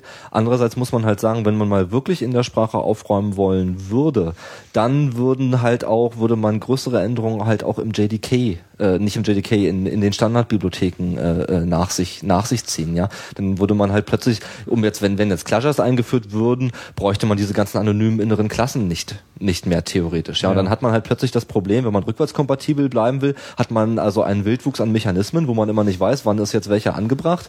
Und die Alternative ist, man räumt halt auf und dann geht der ganze alte Code nicht mehr. Ja, und, das das, kann ist man so. sich im Grunde nicht erlauben. Und das kann man sich nicht erlauben. Und da ist so Eigentlich ein muss man bisschen. alles neu schreiben. Eigentlich müsste man alles neu schreiben, aber ja, gut. Vielleicht Das ist manchmal auch gar nicht so schlecht. Aber vielleicht ist es dann tatsächlich sinnvoller, jetzt zu sagen, mit Java ist jetzt mal hier Ende, da kommt nichts Neues mehr. Und also das wäre, glaube ich, mein Ansatz zu sagen, Java, vielleicht noch Closures noch rein Mhm. und dann ist aber erstmal Schluss. Und dann Naja. Na, andere Sprachen pushen. mit derselben VM. Und vor allen Dingen, ähm, es gibt ja jetzt auch vielleicht demnächst Bytecode-Instruktionen. also andere für- Sprachen auf derselben VM, in, Ja, genau. in derselben Plattform, so wie Groovy. Genau, dass halt die, die, ähm, die JVM weiterentwickelt wird. Also Invoke Dynamic Mhm. ist so ein Ding, was vielleicht kommen wird. Das braucht Java überhaupt nicht, aber die dynamischen Sprachen, da gibt's auch unterschiedliche Ansichten, ob sie es brauchen oder nicht. Aber äh, das wäre die erste Instruktion im Bytecode, die nicht für Java eingebaut wird, wo Java nichts verstehe. von hat. Und Mhm. das ist die Richtung, glaube ich, die funktionieren kann, dass man eben, Java ist wirklich Mhm. das Kobol von heute und jeder kann seinen ganzen alten Scheiß da weiter drauf laufen lassen und ähm, aber die, coolen Typen, die gehen halt irgendwie zu Groovy oder Scala oder Das sieht ja auch so aus, als ob sozusagen die, die Java Runtime eigentlich so das, das Herz aus Gold ist. Dass das eigentlich wirklich so der, der Das Asset. Bahnhof ist, wo sich äh, alle treffen. Ja, das Asset der Plattform. Ja, naja, ich weiß nicht, die Nutzbarkeit der Plattform steht und fällt eben auch sehr stark mit den Standardbibliotheken. Und da sehe ich eben genau das Problem der Evolution einfach, weil man die Stimmt, nicht, ja. weil man die nicht vernünftig, äh, sagt man evoluieren, äh, weiter, weiterentwickeln kann, äh, äh, wenn man, wenn man halt auf der Sprachebene neue Dinge machen möchte. Mhm, klar. Da, da ist die Schwierigkeit. Das ist richtig. Aber performancemäßig kann er noch so einiges tun. Hier war ähm, bei Chaos Radio Express äh, in letzter Zeit schon häufiger mal davon äh, die Rede von LLVM. Ist einer von euch da mit äh, vertraut mit dem Projekt? Ich habe es im Mac Mobile Podcast. Ja, da haben wir das äh, auch schon erwähnt. Ich äh, hoffe auch da irgendwann noch mal was Ausführlicheres zu machen, aber ich habe bisher noch niemanden gefunden, der jetzt wirklich äh, da gnadenlos im Detail Auskunft geben kann. Aber ich äh, nur so als Randnotiz LLVM, also LLVM ist ja diese, kom- diese Modulsammlung für Compilerbau, wo äh, alle möglichen Ebenen ähm, der Codeerzeugung komplett neu angedacht werden, wo man halt eine sehr schnelle VM hat, eben diese Low-Level Virtual Machine und die neueste Version von LLVM, die jetzt vor kurzem rausgekommen ist, die 2.3, bringt halt auch eine Java VM in LLVM. Ah, dieses. VM-Kit, ne? Genau, das VM-Kit hat Ja. mehrere VMs und eine der VMs ist halt das. Ähm, das heißt, da tut sich einfach doch eine ganze Menge, also im Bereich der Implementierung der Java VM, einfach weil natürlich eben die Codebasis so enorm groß ist. Ähm, von daher werden wir da, glaube ich, noch so einiges sehen. Na gut, aber jetzt bewegen wir uns so langsam äh, in die äh, Deutung und äh, Wunschwelt. Da will ich jetzt nicht hängen bleiben. Was mich jetzt äh, schon noch mal ein bisschen interessiert ist, ähm, so die, die Serverseite. Jetzt haben wir ja schon tausendmal erwähnt, dass das ja eigentlich nur die Stärke ist. Jetzt haben wir noch nicht so sehr viel äh, darüber geredet. Äh, insbesondere so jetzt äh, im Web. Also du hast schon mal diese Surflets angesprochen. Gibt es denn da noch andere äh, Frameworks und Infrastrukturen? Also es gibt ja, also es gibt auf jeden Fall noch welche, aber welche sollte man jetzt sozusagen noch, noch erwähnen? Also Tomcat ist mal äh, gefallen, das sind ja alles schon bekanntere Namen in der Java-Welt. Könnt ihr das mal so ein bisschen auseinanderrupfen? Äh, Was, was setzt man auf, wenn man so eine Serverinfrastruktur hat? Also was läuft da? Verschiedene Richtungen. Also das eine ist halt, äh, was wir, was, was du halt ansprichst, halt die, die Servlet-Umgebung und da gibt's halt neben Tomcat, äh, wie heißt hier, Jetty oder so, da gibt's oder auch die ganzen kommerziellen Resin. Resin und äh, Also das sind halt Surflet-Container, da kann man einen Surflet reintun und der Und dann läuft aus. das Servlet in diesem, in diesem Container ab. Und die Genau. unterscheiden sich durch unterschiedliche Fe Features und Performance-Daten. ja? Features. Sind die ja, alle kompatibel zueinander? ja, Ja, genau. erstmal ja. Das gehören- ist erstmal Ah, der ja. Punkt. Okay. Die gehorchen alle der Surflet API-Spezifikation. Also, und die ist auch so halbwegs stabil? ja, die Ändert sich nicht mehr oder doch? Doch, da auch? gibt's immer mal wieder eine neue Version, aber man kann mit 2.3 kann man schon sehr weit kommen und inzwischen ist glaube ich bei 2.5 oder so. Da, Mhm. Also da tut sich nicht, nicht so viel, dass, äh, dass man damit Probleme hätte, dass sich so viel getan hat. Aber noch genug, damit sich das auch äh, der Ja. Zukunft anpasst. Okay, verstehe. Mhm. So, so läuft das. Ja, und dann gibt's natürlich die ganzen APIs im Enterprise-Bereich. AGB haben wir schon mal angesprochen. Vielleicht nochmal ein anderer, der weniger bekannt ist, ist das äh, Java Java Messaging, äh, der Java Messaging-Bereich. Ja, also wenn man wenn man halt größere Unternehmensanwendungen, äh, so meinetwegen, man hat irgendwie eine Bank, die haben irgendwie 500 Legacy-Anwendungen im Laufe ihrer ihrer ihrer Existenz gekauft und die sollen irgendwie in einer Infrastruktur zusammengebunden werden, dann ist halt so ein sehr üblicher üblicher Ansatz ist, dass man die mit irgendwelchen Messagebussen zusammen zusammenknotet. Ja, also dass die die Anwendungen werden mit einem sogenannten Konverter halt äh, mit dem Message-Bus-System verbunden und können dann ihre Informationen über dieses Bussystem untereinander austauschen. Und äh, in dem Bussystem findet dann Routing statt und Konvertierung. Und darüber kriegt man die halt daz- dazu, miteinander zu sprechen, ohne dass man jetzt von jeder, von jeder Anwendung zu jeder anderen Anwendung irgendwelche Plugins schreiben muss, was halt ein nicht vertretbarer Aufwand wäre. Und da gibt's eben auch nochmal eine ganze Menge an Dingen, äh, die halt jeweils dieses Java Messaging API implementieren. Also so Klassiker ist es natürlich sowas wie MQ Series von IBM, das sehr bekannt ist, aber da gibt's auch eine ganze Menge weiterer Hersteller, die, die sowas auch implementieren. Das ist jetzt nicht so die Webschiene, das ist halt eher wirklich im Backend von, von, von äh, größeren Unternehmen. Und da spielt aber Java eben auch eine sehr, sehr wichtige Rolle, weil das ein großes Problem ist. Ja, wenn man halt so einen Haufen Legacy-Anwendungen hat, die kriegt man nicht so schnell, die sind nicht so einfach miteinander integriert, ohne, ohne Support-Infrastruktur. Aber diese, diese Enterprise Edition, also was, was bringt die denn jetzt mit sich äh, im Gegensatz zu dieser Standard Edition? Also braucht man dann überhaupt noch äh, was dazu? Sind das jetzt hier so äh, extra Gadgets oder kommt man damit irgendwie auch schon klar? also bei J2EE ist auf jeden Fall Surflet, EJB dabei, JMS, äh, weiß ich gar nicht genau, ob JMS auch dazugehört. Das hat Wahrscheinlich. sich irgendwann mal geändert, das war nicht gleich dabei. Was ist JMS? das, was ich gerade gesagt habe? Messaging. Messaging. Okay. Mhm. Dann gibt's vielleicht, ich bin mir, ich, also ich kenne auch nicht die ganze Plattform JMX, gibt's vielleicht noch, was dazugehört. Äh, Management Mhm. von Java-Containern sozusagen. Also da kann man so wie so ein leichter Debugger, also man piekt da rein und lässt sich dann den Status irgendwie, welche Methoden haben wie lange gebraucht und äh, warum äh, ist mein Backend so langsam und das kann man über JMX steuern und auch sagen, ähm, So eine Art Fieberthermometer, so ein ja, so ferngesteuertes. genau, Fieberthermometer und aber auch Eingriffsmöglichkeit, um Sachen zu ändern. Also äh, Management halt. Genau. Management-Konsole, Mhm. kann man dazu, glaube ich, sagen. Und da gibt es auch noch eine Debugger-Schnittstelle, aber wir waren jetzt bei J2E, ne? Nee, Wir waren bei Ähm, II. Ich glaube, bestimmte Teile von Java Mail sind auch in II mit drin. Ähm, Aber im Prinzip ist es so, man kann sich diese Enterprise Edition runterladen, ballert die irgendwie auf seinen Server und dann kann man da Surflets äh, reinwerfen und die laufen einfach so. Braucht man da noch, was ist Tomcat? Tomcat ist ein Surflet-Container, aber inzwischen auch noch mehr. Ja, aber ich. braucht man den jetzt noch zusätzlich oder ist der Teil äh, von J2ME? Äh, Der ist nicht Teil von ME? J2ME, das ist die Apache Tomcat, das ist die Apache-Referenzimplementierung sozusagen eines Surflet-Containers. Mhm. Aber das II bringt sowieso das schon mit sich. Nee, das Nee. EI bringt nur die API mit. Also man programmiert seinen Kram gegen die Servlet-API und wenn Mhm. man das, wenn das kompiliert und dann ein WAR-File dann hinten rausfällt, dann kann man das in einen beliebigen Servlet-Container reintun und der äh, implementiert dann tatsächlich das, was man vorher sozusagen als Stub angesprochen hat. Okay, also II bringt nicht selber einen Servlet-Container mit sich, sondern Genau. nur die Voraussetzung, einen laufen zu lassen. Und II einer ist die Definition der Schnittstellen, die ein äh, Surflet oder auch ein EJB-Container, das ist, der hatte natürlich noch viel mehr zu tun. Also JBoss ist zum Beispiel ein ganz beliebter ähm, EJB äh, 2 und 3 Container, soweit ich mich erinnere. genau. Und EJB 2 und 3, da ist der hauptsächliche Unterschied, äh, was ich so gehört habe, dass es sehr viel einfacher geworden ist, weil EJB 2 wohl doch overengineert war und ähm, kaum Also nee, das kann man nicht sagen. Es hat sehr viel Verwendung gefunden, aber es äh, war Mal in der Mhm. Zeit ein paar Schrauben zu drehen. genau, man hat es verkleinert. In Mhm. EJB 3 ist es sehr viel verkleinert. Ich glaube auch Annotations haben da, da sehr gehol geholfen, dass die gekommen sind. Und Genau, richtig. Die sind Also- umgekehrt eigentlich, glaube ich. Die sind eher deswegen gekommen. Ach so, das kann natürlich auch. Also Annotations, Annotations? heißt, dass du im Source Code Anmerkungen machen kannst, also sogar beliebige Anmerkungen, die in den Class-Files hinterher noch drin sind. Und dann gibt's halt Konver- Konventionen, was für Anmerkungen man da macht. Zum Beispiel bei Hibernate, das ist ein OR-Mapper, da schreibt man halt rein irgendwie, das hier, diese Methode liefert etwas, was persistent sein soll.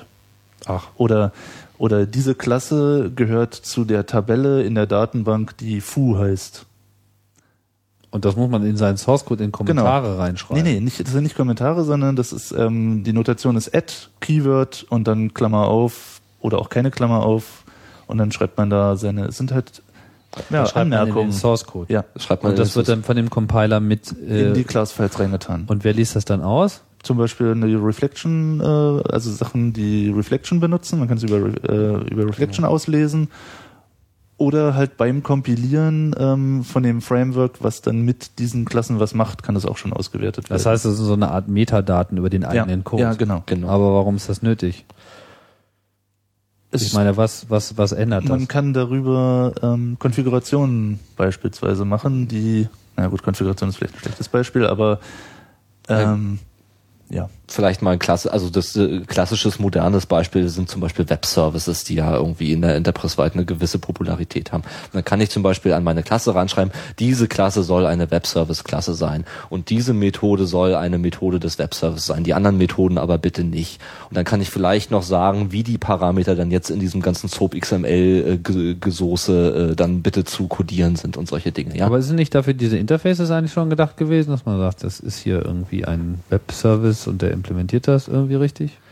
Ja, aber das muss ja dann noch gemappt werden, weil die Zielspezifikationen, wie halt Web-Services, äh, wie die Protokolle halt aussehen, die hat da, da hat man ja einen gewissen äh, Mismatch quasi zwischen der Java-Seite und der der Spezifikationsseite, wie SOAP, XM, XML, Schema und so weiter. Und das muss man halt noch ein bisschen zusammenknoten. Da fehlt einem, da fehlen manchmal noch so ein bisschen Informationen. Dasselbe, was hier das Beispiel, was Dirk gegeben hat für Datenbanken, ja, wo ich halt sagen möchte, okay, äh, äh, mein String soll aber in der SQL-Datenbank als Varchar 255 dargestellt werden oder sowas. Ja, also, okay. also, Das war der OR, den er erwähnt hat. Object äh, genau. Relation. Ma- Mapper. Okay. Ja, Mhm. ja. Äh, Solche Metainformationen möchte man halt manchmal hinterlegen. Und das kann dann auch sehr nützlich sein, ja, weil man kann dann ein Tool schreiben, das halt äh, entweder das zur Runtime macht im Idealfall oder eben, wenn halt Code generiert wird, wie bei Web-Services, vielleicht auch zur Compile-Time, das halt einfach den Code analysiert, sich die Annotationen anguckt und dann eben entsprechend entsprechende Dinge tut, damit eben nur die Methoden hinterher im Web-Service, die als Web-Service-Methoden markiert werden, auch von außen aufrufbar sind und die anderen eben nicht oder so, ja, um das mal ganz äh, ganz einfach darzustellen. Ja, okay. Das heißt, wenn man jetzt irgendwie mit Java loslegen will, hat man auf den meisten Plattformen eigentlich schon alles, was man braucht. So, man hat irgendwie fast überall mal eben eine Standard Edition im Zugriff und kann Java-Programme damit laufen lassen. Ist der Compiler da schon dabei? Nee, das JDK muss man separat. Und man lädt das äh, JDK runter und hat dann JIE und Compiler zusammen. Mhm. Und man hat auch sogar noch einen Decompiler dabei, wobei der nicht so, also da gibt's bessere. Ja, gut. Das, So. Damit fängt man ja vielleicht nicht gleich an. Ja, aber wenn man halt eh sozusagen auf die Serverseite geht, dann nimmt man sie dann gleich das EE anstatt das SE und dann hat man irgendwie mehr. In der Regel, ich weiß nicht, ob man, also Weiß nicht. Für Ich versuche mal so ein bisschen nachzuvollziehen, Ja. wie man jetzt so äh, sich so seine Umgebung einrichtet, worauf man jetzt als erinnern, erstes losstößt. J2EE jemals runtergeladen zu haben. Ich glaube, man lädt sich eher das J2SI runter und dann die einzelnen, äh, die Surflet API halt dazu, wenn man die braucht. Oder die ist, in der Regel hat man die schon in seiner IDE drin. Also, Okay. Also, Na, ich dachte jetzt, weil es auch Edition heißt, dass es dann sozusagen Ja. etwas ist, was man so als solches bekommt. Ja, nee, also in der Regel fährt man mit dem mit dem J2 SDK schon schon schon schon völlig ist man schon völlig auf der sicheren Seite und braucht dann eben nur gegebenenfalls für sein für sein Projekt die passenden Libraries noch dazu aus dem J2EE. Das ist eher so die Art und Weise, in der man verfährt, beziehungsweise die IDE oder Maven zieht sie einem. Man Ja, kümmert genau. sich da man kümmert sich da eigentlich gar nicht so doll drum. Ja, unser Versuch hier so mal einen Java-Überblick äh, zu geben und so ein bisschen aus der Praxis zu berichten. Jetzt muss ich schon nochmal fragen, haben wir jetzt irgendwas Wichtiges, äh, was euch noch äh, am Herzen liegt, vergessen? Weil das, was wir so jetzt äh, uns mal notiert hatten, das ist, glaube ich, alles ganz gut angesprochen Ich habe worden. mir nichts notiert. Ich habe mittlerweile den Überblick. Ja, Cool. ja. Das ist gut. Haben wir es geschafft. mal was Neues. Ähm, Ich weiß nicht. Fällt euch jetzt konkret mal was zu Mhm. ein? Ansonsten wollte ich nämlich äh, mal fragen hier, äh, Frage geht vor allem an Dirk, denke ich mal. Du bist ja auch ein ganz fleißiger äh, Podcast-Hörer und du hörst ja sicherlich auch ein paar Java-spezifische Podcasts. Das ist etwas, was ich in jedem Podcast immer vergesse, die Leute mal nach Podcasts zu fragen zu dem jeweiligen Thema. Aber du kannst auch da sicherlich ein paar Tipps geben, oder? Ja, also ich höre sehr gerne Java Posse, die, also javaposse.com, die erzählen halt so ein bisschen locker. Da ist einer, einer, der bei Sun arbeitet, einer, der bei, nee, zwei bei Google und der dritte Navagenics, die machen irgendwie äh, Genanalyse. Aber darum geht's nicht, sondern es geht halt hauptsächlich um Java, manchmal auch um Bücher zu Java, also alles Mögliche und auch sehr technisch. Also das finde ich gerade ganz gut, dass ja, dass man, also das ist der einzige Java-Podcast, den ich tatsächlich höre. Ansonsten höre ich noch andere Podcasts. Die jetzt aber nicht so Java-spezifisch sind. Genau. Ah, okay. Aber den kannst du auf jeden Fall auch empfehlen. Ja, also Ist auf. Englisch, schätze ich mal. Ja, ne? genau. Deutscher hast du nicht entdeckt? Nee, ich habe noch keinen deutschen Java-Podcast gefunden. Hm. Deshalb überlege ich auch schon selber einen zu machen. Aber Eine mal sehen, Lücke. ob das was wird. Podcasting Opportunities. Ja, ansonsten würde ich sagen, können wir die Klappe auch fallen lassen, oder? Haben Ja. wir noch irgendwie was Wichtiges? Dann äh, sage ich erstmal Danke äh, an Bogge und an Dirk. Und ähm, ja, und euch, denen es hoffentlich äh, gefallen hat und Einblicke gegeben hat.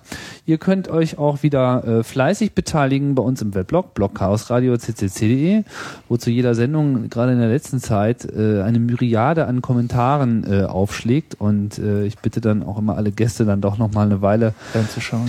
reinzuschauen und gegebenenfalls ein paar Nachfragen zu machen. Das ist natürlich jetzt hier auch wieder so ein Thema, wo ich schon vorher wusste, dass wir danach äh, äh, Abermillionen Hinweise bekommen werden mit, äh, ihr hättet aber noch hm und darüber und dann, warum habt ihr denn das nicht erwähnt und ihr seid ja doof. Und das war alles ganz falsch. Und es war alles ganz falsch Das und ich weiß es viel ja. besser. Das stimmt. Aber äh, bevor wir hier über Java äh, Aspekte weiterreden können, muss man überhaupt erstmal eine Grundlage legen und ich hoffe, das haben wir jetzt hier so halbwegs mitgemacht. Einen Überblick zu bekommen über die Java-Welt und wie es so ist äh, als Programmierer und welche Schmerzen man so zu erleiden hat. Und äh, mal gucken, vielleicht gehen wir ja in Zukunft nochmal das eine oder andere spezifischere äh, Java-Thema direkt an. Da ist sicherlich so einiges zu holen und äh, die Plattform hat viel zu viel Einfluss an so vielen Stellen, dass man das jetzt äh, wegignorieren könnte. Oder wollte. Bei Chaos Radio Express oder an anderen Stellen. Ja, und ich sag äh, danke Dirk, danke Boggle, danke fürs Zuhören. Äh, das war's mit Chaos Radio Express. Wir sagen jetzt alle schön artig Tschüss. Tschüss. Und äh, bis bald zur nächsten Ausgabe vom CRE.